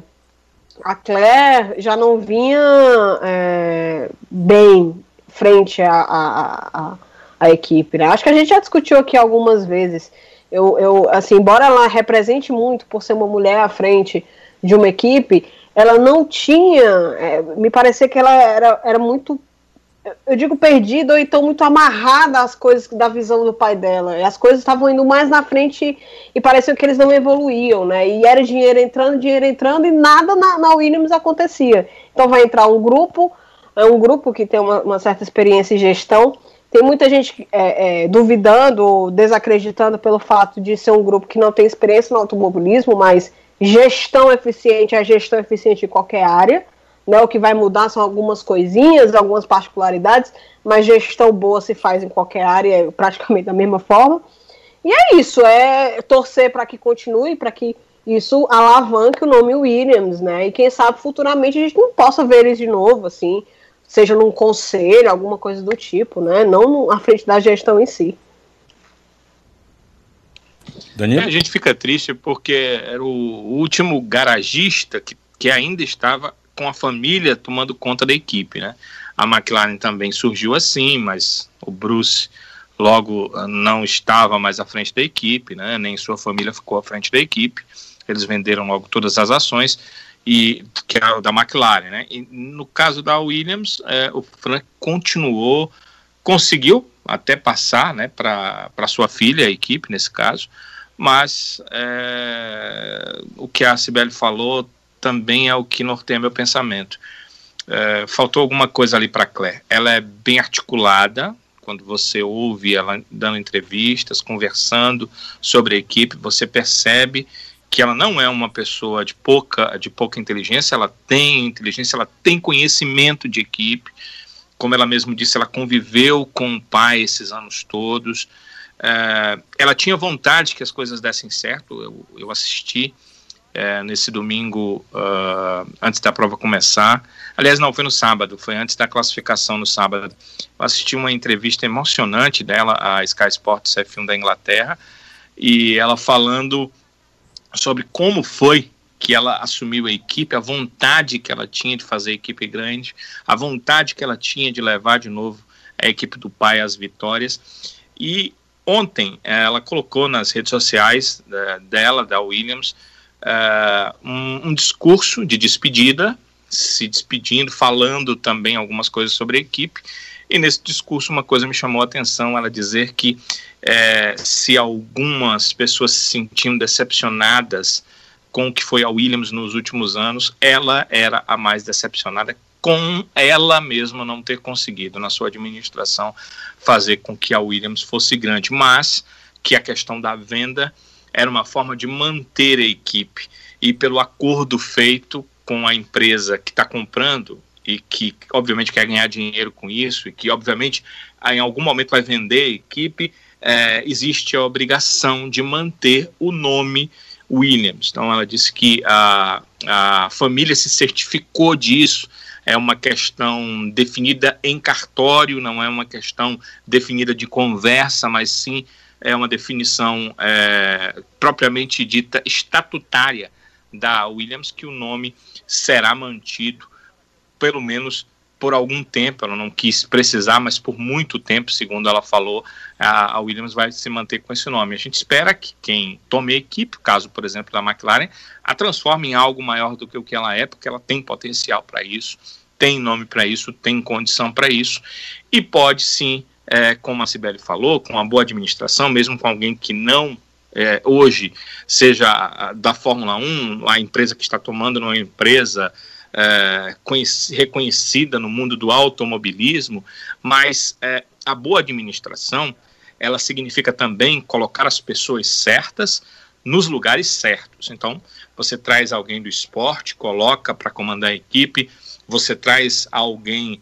é, da parte de chassi para que possa formar um carro, você traz alguém como parceiro na área de motor, hoje parceiro é a Mercedes, pode continuar, pode ter outro parceiro, a Williams, mas faz as parcerias certas, coloca as pessoas certas nos lugares certos, e se isso acontecer, as coisas vão dar certo para a Williams. Espero que o futuro seja promissor.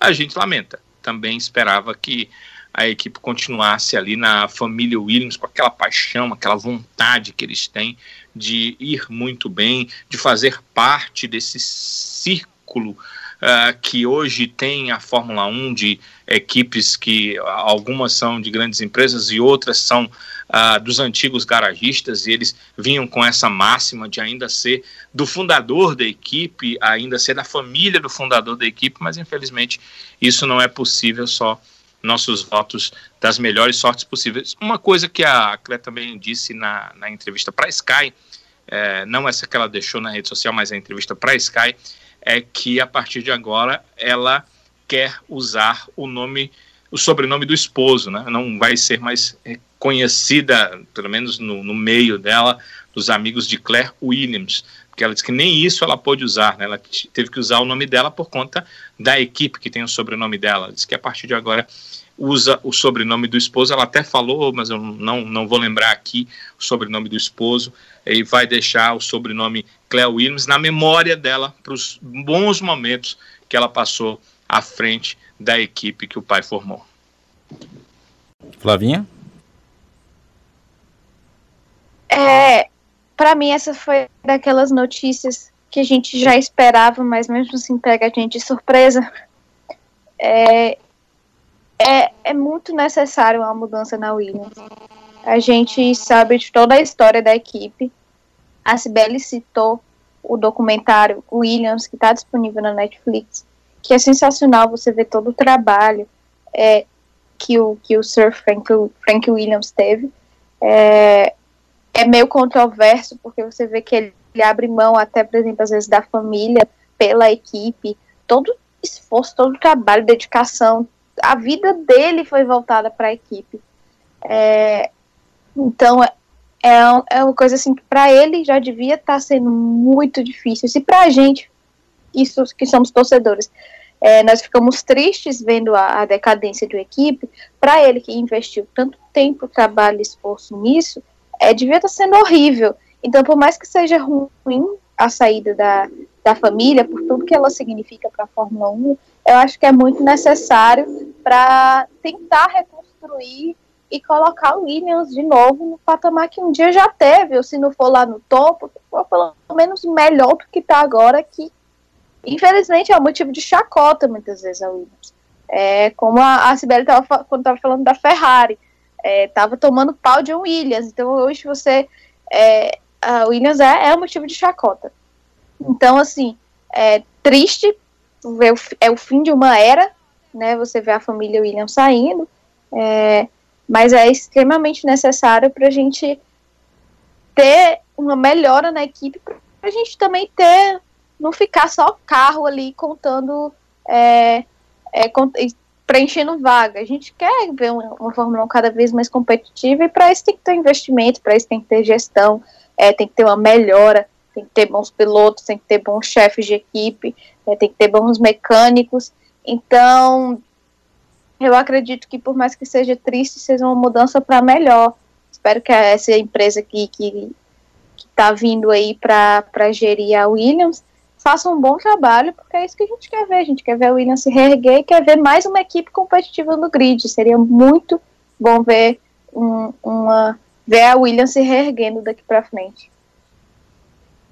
Pois é, é a torcida, né? Todo mundo, apesar da como a Sibeli falou, deixa o legado familiar, histórico na categoria, mas a gente torce que esses novos ventos, esses novos recursos é, de alguma forma possam reerguer a Williams e a gente volte a ter aquela Williams brigando por vitórias, brigando por títulos e assim como foi ao longo dessa história na Fórmula 1 e que infelizmente nos últimos anos é, tem sido bem longe de, dessa Williams histórica que a gente já teve.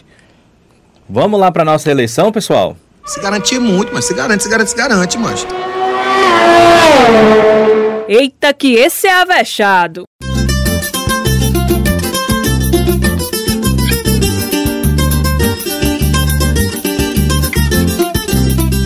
E esse é lesado. A eleição hoje tá fácil, hein? Tá, Hoje, é, tá muito fácil. Hoje É a nossa eleição tá mole. Tá molinha, molinha, molinha. E é claro que nesse momento em que a gente abre aqui a nossa votação para o lesado e o avexado, a gente conta com a sua participação, você ouvinte do avexado, sempre lá pelo Twitter, a gente sempre coloca lá a, a postagenzinha e a turma toda já vai logo comentando abaixo, deixando os votos. O pessoal aqui do Alto Rádio Podcast votou aqui que o Avechado deveria ser dividido entre o Gasly e o Sainz, porque os dois merecem. E o lesado seria a Ferrari. Falar que a Ferrari é o lesado, na verdade, é chover no molhado, explicam aqui. E, mas na verdade o voto vai pro que foi Bottas. esse despeitado. Vale, coitado. Se acalme, velho. E o voto dele vai pro Bottas. Melhor carro do grid, mas não se adapta ao mapeamento do motor. Ainda tomou um sacode de um monte de gente, é verdade. Ainda fica com uma desculpa real muito paia. O Luiz Ferreira, rapaz, mandou aqui. O avexado é o pãozinho francês, Gasly. Até pedir desculpas aqui ao Luiz, porque na, na nossa última eleição, em relação ao GP da Bélgica, ele marcou o Avechados, né? Marcou o nosso Twitter lá, dando o voto dele. E aí eu acabei lendo aqui os votos que estavam no comentário da postagem que a gente tinha feito. E aí acabou passando. Eu não coloquei o voto do Luiz, tá, Luiz? Desculpas aqui feitas, mas agora a gente registrou aqui direitinho o seu voto. A Vechado então vai para o Gasly e o Lesado, é claro, vai para o Bottas. Segundo ele aqui, se o Bottas é piloto, eu sou professor de física quântica. ai, ai, tá, tá certo, viu, Luiz? A Carol Tavares sempre volta com a gente também, mandou aqui o recado dela dizendo que o avexado é o Gasly e o lesado o Bottas. O Mercedista tá sempre com a gente também agora, diz que não tem outro. Avexado é o Gasly e o lesado dessa vez foi a Mercedes. Que é isso, ô Mercedista? Tá traindo a causa, rapaz? Não pode não esse voto aí, hein? Tu vai perder teu cargo, homem. um abraço, amigo. Ah, o Anderson Barreto manda aqui também o voto dele, dizendo que o Gasly foi o avexado, aguentou o Sainz até, azul, até a, a final da corrida, né? Vitória merecida. E o lesado não poderia ser outro, senão o Bottas. E o Mário Oliveira, é, encerrando aqui a votação no Twitter, avexado para o Gasly, lesado para o Bottas. Vocês vão fugir a- a- é, disso aí ou eu posso avançar aqui? Vamos lá, pessoal. Mas é Gabarito é Claro esse aí. que não. Gabarito é esse aí, meu filho. Não tem Sibeli, nem dúvida. só para formalizar, só para formalizar, Sibeli. Avexado Gasly, e o lesado? Bostas. Ai, ai, ai. Flavinha? Avexado é o Gasly com menção honrosa ao Sainz. Eu sempre gosto dessa menção honrosa. Hum. E, e o lesado vai ser o Bottas. Não, não tinha dúvida. Não tinha Eu, dúvida. eu- eu não botaria o Sainz, não, porque na hora da entrevista lá do pré-pódio, né? Aí ele, ah, se fosse o Hamilton na frente, eu tinha certeza que ia ficar garantido em segundo mesmo. Mas era o Gasly, né? Tipo, vale, coitado, como tu se acha? Mas ele falou. É, Ferrari te espera, Se não Ferrari te espera ano tivesse- que vem. se não tivesse a situação da bandeira vermelha, que aí ele ia conseguir, tipo, se não tivesse parado e ele e o Gasly depois, porque assim, o Gasly tava lá em cima por causa da parada que teve aquela loucura que a gente já falou. É, aí ele disse que se não fosse esse problema da bandeira vermelha, ele ia estar em segundo depois do Hamilton. Foi isso que ele quis dizer. Foi o que eu, eu li, depois, eu não vi ao vivo e não vi. assistir o vídeo. É, Então eu não sei o tom que ele falou. eu Mas entendi. pela entrevista que eu li, Ele, ele tava num tom muito puto de quem não tinha conseguido. Na verdade, eu acho que ele passar, tava num entendeu? tom. Ele tava. Eu entendi assim, eu entendi que ele. Ah, se, for, o Lewis, se fosse o Lewis na frente, eu ia terminar em segundo de qualquer forma. Mas como era Gasly, eu tinha uma chance. Tipo assim, eu vacilei, né? Eu deveria ter passado. Ah, isso aí que você tá falando. Pois eu vi outra coisa. Mas tudo bem. Ah, mas eu acho que ele não estava errado, não. Não estava falando nada demais, não. Se fosse o Hamilton com a Mercedes, ele não tinha a mínima chance. Como era o Gasly com a AlphaTauri, ele tinha chance. Acho que ele não desmereceu ninguém, não. Foi- Falou normal. Desmereceu, Falou é filhote de Alonso, adora desmerecer o povo, tem um ranço. É, tá eu- te esperando que vem, bicho rei. Eu também tô com o Danilo nessa. Eu acho que ele falou mais de que com o Hamilton ele não ter chance nenhuma. E com É. o Gasly, o le- a opção dele de conseguir vencer a corrida aumentava, ou aumentou, né, no caso. Mas enfim, eu acho que não foi desrespeitoso não, viu, Sibeli? Eu acho que ele só quis dizer que a chance, deles ia, a chance dele ia melhorar. Ou melhorou com o Gasly, mesmo ele não tendo conseguido, mas enfim, ele estava satisfeito com o segundo lugar.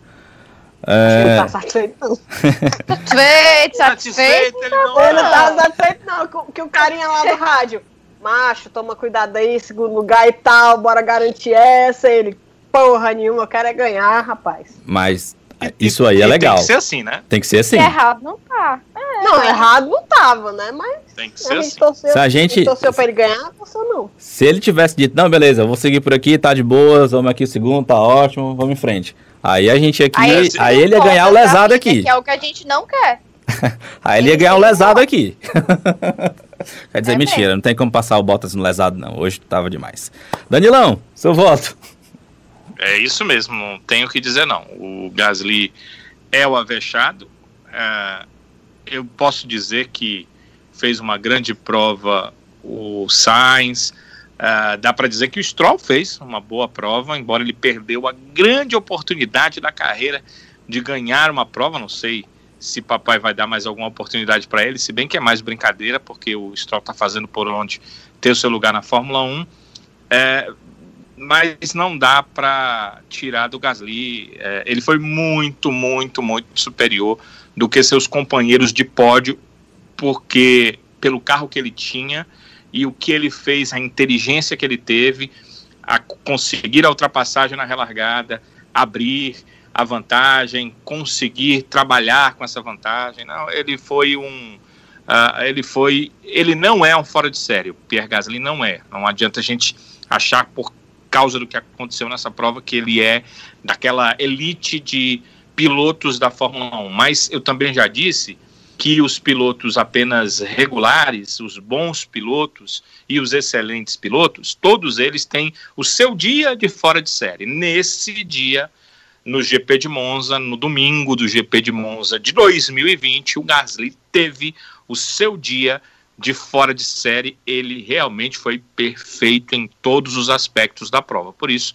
ele é o avexado. Quanto ao lesado, sem dúvida nenhuma o Bottas, porque ele não é um piloto como o Hamilton para é, é, se adaptar rapidamente, talvez a um novo mapeamento de motor, que mudou algumas coisas dentro da forma do carro ir. Uh, pelo que eu li a respeito, essa questão do mapeamento de motor é tão séria que ela tem que mudar a forma até do cara acelerar o carro, porque o motor tem um mapeamento diferente, então ele responde diferente. Então, essa questão dele não ter se adaptado é, vai contra ele, mas ele teve a prova inteira para tentar melhorar. Em nenhum momento ele se mostrou combativo. Na largada foi mal, durante a prova foi perdendo o tempo todo o rendimento. Então não dá para você ser um piloto Mercedes e ter esse tipo de desempenho numa prova importante e de motor como é a prova de Monza. Então não tem desculpa para o Bottas, ele com certeza é o lesado dessa prova sem dúvida nenhuma. Embora não me confundam com outras críticas ao Bottas. Continuo achando que ele no meio do pelotão é mais ou menos no mesmo nível de muitos dos pilotos que estão ali no meio de pelotão. Porém, ele não é nem perto ele é de ser um piloto especial, por isso ele acaba cometendo erros e tem provas fraquíssimas como a que ele teve em Monza no domingo. Macho, se tivesse mais algumas voltas, o Hamilton ultrapassaria ele. Provavelmente, viu? Só o naipe do negócio aí. O naipe da ruindade. E tu, Sávio? Valeu, de host. E tu? Vota em quem? Ah, não tem, não tem pra onde ir, não. É Gasly e Gasly de avexado e bota de lesado, botas de lesado. É, acho que vai ser a primeira vez que a gente faz essa eleição e a gente tem uma votação tão unânime, tanto pro, tanto pro avexado quanto pro lesado, né?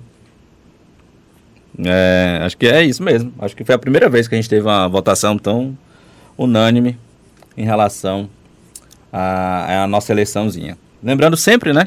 Agradecendo a todos os nossos amigos lá do Twitter que sempre participam, comentam, participam dessa eleição, comentam as nossas postagens, interagem. É sempre muito bom ter vocês por lá. Encerrando aqui o nosso giro pela, pelo GP da Itália, algo mais ou a gente segue para a Fórmula 2, pessoal? Então é isso, pessoal. Fechando aqui o nosso GP da Itália de Fórmula 1, mas continuando ainda em Monza para falar da Fórmula 2, porque tivemos corrida lá também. Corrida vencida, corrida histórica também, porque o vencedor da F2, não é, Sibeli? Foi um cidadão, filho de um outro cidadão, que já cruzou muito a bandeirada em primeiro por lá, num carrinho vermelho. Um tal de Schumacher, você conhece? Aura, se não. Final de semana foi de choro, macho. Tá doido? é? Foi lindo. Primeira vitória do Mick na F2. Está comendo pelas beiradinhas, viu, dona Flávia? Estamos chegando. Estamos, acho que a três pontinhos do, do, do, do Keiro é isso, lá o nome daquele. Do, do bicho que é cagado, né? Que o outro lá foi Hello, punido. ele não é cagado, não. Não vê, não. O outro. É, ele foi. O Não outro foi. vem lá dizer que ele é punido, cagado, não. É, é. Olha. Mas pelo menos o Schumacher também beliscou o, o, o pódiozinho na, na, na segunda corrida. Fiquei satisfeita. Tô satisfeita. Final de semana satisfeito. O que eu fiquei com pena, sabe quem, quem que foi? Eu fiquei com pena do bichinho saindo da F2 indo pra F3, com a F3, né? Madruguei. Eu fiquei com tanta pena do bichinho do Enzo. O pobre. É muito azado, do né? Tem mais arrasado É, que o é Tizil, azarado. viu? Mais arrasado que o Tizil. Minha nossa. Fiquei com pena dele. Fiquei com pena. O pobre macho. Imagina, hein? A primeira vitória do caboclo. Aí vai lá. Bichinho, bichinho. Flavinha, quem não mandou bem foi o Drogovic, né? É, é. É, Não foi um final de semana bom, não. É, é, o quali já não foi bom, deu, deu bandeira vermelha, não deu tempo suficiente, ele largou de décimo segundo, se não me engano. É, a largada da primeira corrida no sábado foi ruim. Fiquei me perguntando que diabos aconteceu na largada daquela corrida, que o Drugo foi tão mal. Aí eis que o Danilo surge e me diz: a culpa é do Matsushita. Gente, eu, eu, eu, tô, eu não consigo nem explicar o tanto de raiva que eu tô do Matsushita. Já é a terceira semana que esse, esse japonês me faz passar raiva. Aí ele ainda me vem segurar o menino Drogovic nessa corrida. É, o Drogo tava com pneu melhor, tava com ritmo melhor, mais rápido. E ele segura, ele usa toda a habilidade que ele tem. Ele deixa todo mundo passar, qualquer um passa ele. Mas o Felipe, ele prende até não poder mais. É, e na, é, com o resultado não bom, não, não teve resultado bom na, na feature. É, na sprint, obviamente, também não tinha muito o que fazer. É, também Matsushita jogou ele para fora da pista. Ele passou em cima da zebra. Depois o Roy Nissani fez o favor de encher a traseira dele. Ele rodou, teve que parar. Não conseguiu terminar a corrida. É a sprint, né? É, então, assim, resumindo, foi um final de semana para esquecer. É, ele sempre fala muito de aprendizado, né? Então, que se ele conseguiu tirar alguma lição desse final de semana, a não ser o Odeu Matsushita, se ele conseguir tirar alguma outra lição disso, que, que seja muito útil, porque essa semana tem mais corrida e que ele seja ele saia melhor. É, mas realmente, assim, não, não foi um final de semana bom. E Danilo, você sempre fala para me controlar, assim, que eu não devo odiar as pessoas, mas o Mato Chico tá me implorando. Ele tá assim doido para tomar o lugar do Bottas. E eu acho que ele tá quase tomando, viu? Tá quase. Danilo? Falo? Ah, tá certo. É, bem, sobre a Fórmula 2, é só dizer que acho que vai ser, nesse finalzinho de Fórmula 2, uma batalha bem interessante, né? Do, do Ailot com o Schumacher, eles estão ali perto. E o Schwartzman, que no começo da temporada estava muito bem, acho que questão do carro acabou tendo certa dificuldade e está ficando um pouco mais para trás, está tendo dificuldade na classificação, coisa que ele não tinha no começo da temporada, e está fazendo com que essa briga vá, vá ficar mais monopolizada do Ailot com o Schumacher. Além da briga pelo título, pelas primeiras posições da Fórmula 2, eles estão brigando também por um lugar na equipe 2 da Ferrari, na equipe B da Ferrari, na Alfa Romeo, que provavelmente é, terá né, um novo piloto indicado na Alfa Romeo. Um piloto é indicado pela antiga Sauber, pelo grupo Sauber, e o outro é indicado pela Ferrari. Provavelmente o piloto indicado pela Ferrari sai dessa briga aí. Todos dizem que é uma tendência natural que seja o Schumacher, mas existe uma questão que precisa ser vista. Há uma regra na Fórmula 2 que diz o seguinte: quem foi campeão não pode correr um segundo ano na Fórmula 2. Então, se o Ailot for campeão, ele terá que deixar a Fórmula 2. Ele também é um piloto Ferrari. Então, fica no ar. Amo o Ailot. Ah, como? Como? Amo o Ailot. Vai assim. no Ailot? É, Pois- claro. Pois é. Acho acho que a Mas Sibeli não concorda, não. A Sibeli não Ah. concorda, não. Então, Eu sou fica, Tim Kellum. é, fica Rapaz, essa, a pessoa, macho. Fica essa questão, porque ele, ele, ele iria para onde? Ele iria para onde? Se o Schumacher tomar esse lugar. Que pode ser lá, acontecer a Ferrari comprar essa segunda vaga, né, investir ainda mais para ter a segunda vaga na Alfa Romeo, que eu acho que para a Alfa Romeo seria muito bom, porque também não tem qual piloto espetacular do mercado que eles iriam colocar para ganhar pontos para a equipe na temporada 2021. Não vejo no mercado hoje da Fórmula 1 essa possibilidade ali deles fazerem alguma coisa para buscar né, um grande piloto. Então, dois pilotos jovens talvez fosse bem interessante e é medir os dois ali dentro da Alfa Romeo, que também seria interessante, uma espécie de, de antiga Toro Rosso, de hoje Alfa Tauri, algo assim com a academia da Ferrari, que seria bem legal. Mas é, o que chama atenção nas provas de Fórmula 2 é sempre as brigas, as ultrapassagens. Infelizmente, a MP Sport não deu chance ao Drogovic. O Piquet ainda está muito distante de é, conseguir brigar ali com a turma pesada, a turma da frente dessa Fórmula 2. Quando tem carro, quando tem alguma condição, entre os brasileiros ainda é o Felipe Drogovic que faz alguma coisa. É, O pobre do Samaia. Mas não é, rapaz. Mas foi o melhor resultado dele, né? O 15 Oh. lugar. É pô, o melhor resultado, é verdade. Ele foi, inclusive, o melhor entre os brasileiros esse final de semana. Pois é. sprint. Piquet também foi muito mal, Pra você ver, né? mais uma vez. É, Agora a Fórmula 3 termina no próximo final de semana, né? Ela não vai correr além, né? Sim. Ela termina lá na Itália, né? E tá uma briga muito legal. O Oscar Piastri com 160 pontos, o Logan Sargent com 152, o Theo Pucher com 136, o Leon Lawson com 127, o David Beckman com 123 pontos e o Frederic Vest com 117 pontos. Todo mundo aqui pode ser campeão, porque tem a questão das duas provas, mas a verdade é que está mais entre o Piastri e o Sargent. Mas lembra que eu disse alguns nomes para vocês? O Oscar Piastri tinha sido campeão da Fórmula Renault Eurocup. O Sargent é o segundo ano dele de Fórmula 3, mas o Piastri tinha sido campeão da Renault Eurocup.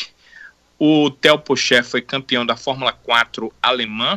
O Liam Lawson é, é, é um campeão e ano seguinte vice da Toyota Racing Series, perdeu inclusive para o Igor Fraga esse ano, mostra que o Igor não tem carro, por isso estão acontecendo as coisas que estão acontecendo, inclusive há denúncias seríssimas contra a equipe que o Igor está na Fórmula 3, coisa para a gente conversar depois, mas as denúncias são seríssimas e é por isso que o David Schumacher deixou a equipe. Ele não só deixou a equipe, não.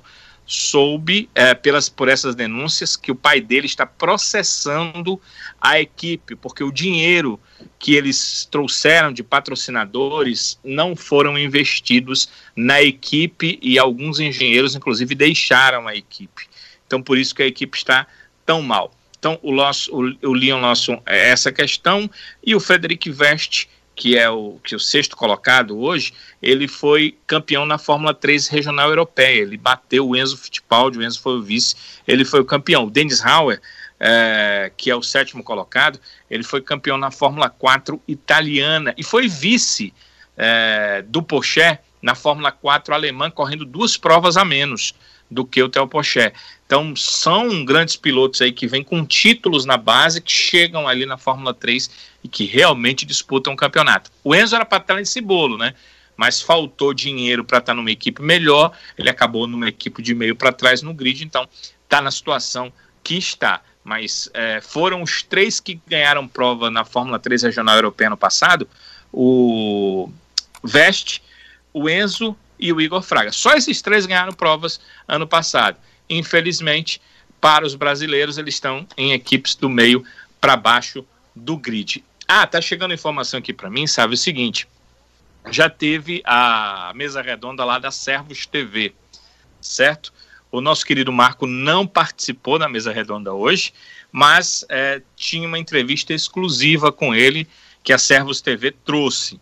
E nessa entrevista ele disse que é, sim, o Gasly está nos planos da Red Bull para o próximo ano, isso vai ser avaliado ao final da temporada, mas disse também que o álbum não teve nenhum tipo de é, erro na prova, que ele não foi mal, que na verdade houve um problema que danificou o assoalho do carro da Red Bull. E o carro era um segundo mais lento do que deveria ser e por isso o álbum foi tão mal na prova. Em relação à questão do motor, é, ele disse que é uma questão é, para ser verificada, mas o problema em si não foi a parte do motor, a combustão, retirou também todo o aspecto que tivesse a ver com a Honda, não criticou a Honda em nenhum instante em relação ao motor, mas disse que eles têm que pensar melhor em relação ao novo mapeamento que vai ser feito para o próximo Grande Prêmio,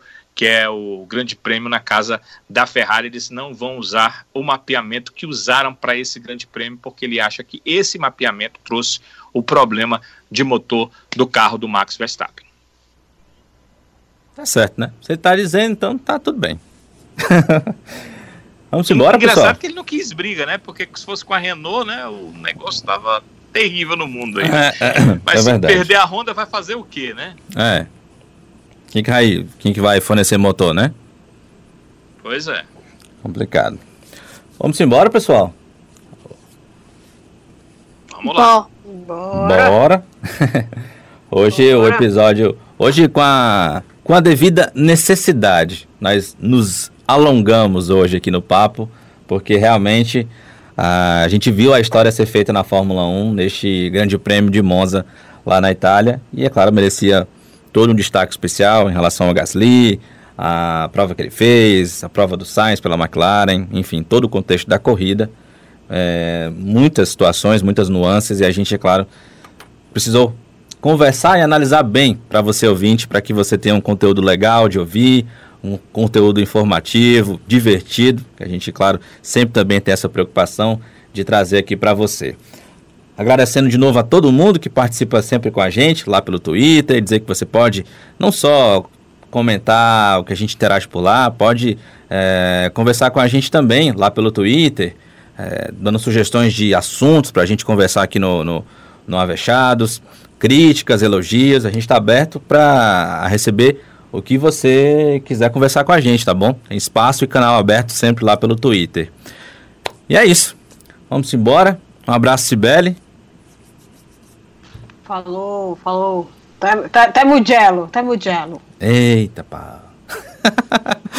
Lembrando que a Sibeli tá lá pelo Twitter, no arroba. Bebastos. É. Segue lá, negada. Queremos ir no italiano em Mugello?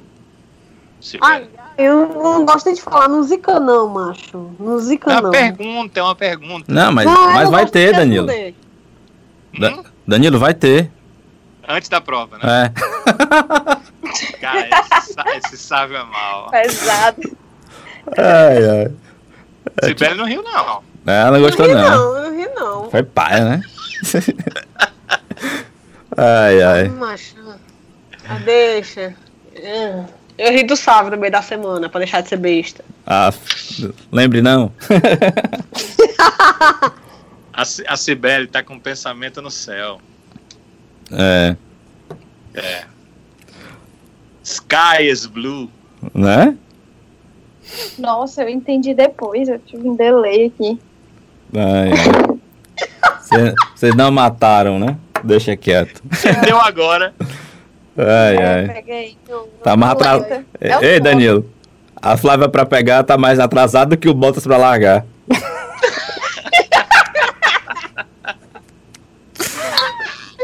ai, ai. Pior, foi pior. As Triste. perturbações, as perturbações.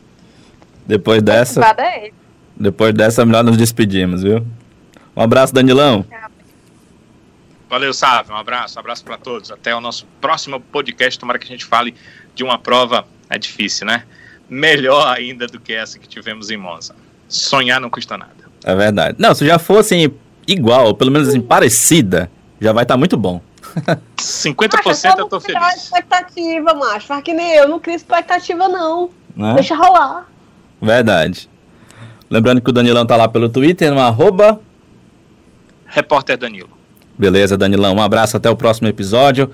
Flávia Gouveia. Tchauzinho, sabe? Oh, tão simpática. Ontem. Eu sou amor. Tô fazendo coraçãozinho aqui pra você. É, tô também. Olha aí. Pronto. Ai, ai. Lembrando que a Flavinha tá lá pelo Twitter. Procura lá por Flávia Gouveia, porque ela nunca lembra do usuário dela. Não me procure no Twitter, me procure no Instagram. Eu já falei. É mais Porque útil. Eu falo mais lá do que, do que no Twitter. No Né? Twitter mesmo não botei nada dessa corrida. Pra dizer, acho que eu curti um tweet. Pra dizer que eu, não- eu nem tô entrando mais naquela rede social. Vou logo expressar toda a minha raiva do Twitter. Minha nossa. Não É. gosto. Ulti- ó, só pra eu gente trazer. gosto. Eu Ulti- ainda tentei, gente, mas eu não gosto. É isso. O último post da Flavinha no Twitter é: tô odiando mais o Matsushita do que o Bottas agora. 29 de agosto. Pronto, esse, esse tweet, pronto, mas ele é atemporal. Você percebe que foi na semana passada, mas ele serve pra essa semana. Eu acho que também, deveria fixar aqui, viu, tá Flavinha? vendo? Eu deveria fixar, pronto, esse, esse tweet resume tudo. Ai, ai. Perfeito. Tchau, tchau, Flavinha. Tchau, Sábio. Até a próxima. Até. Lembrando que eu também tô lá pelo Twitter, no arroba omanfredines, tá certo? E lembrando que o nosso Twitter, para você que está ouvindo o Avechados pela primeira vez, é arroba Avechados Podcast, tá bom? E seja muito bem-vindo, então, ao nosso conteúdo. Um abraço para todo mundo e a gente se encontra no próximo episódio falando tudo sobre o GP 1000 da Ferrari na Fórmula 1. Um abraço para todo mundo, a gente se encontra no próximo. Tchau, tchau.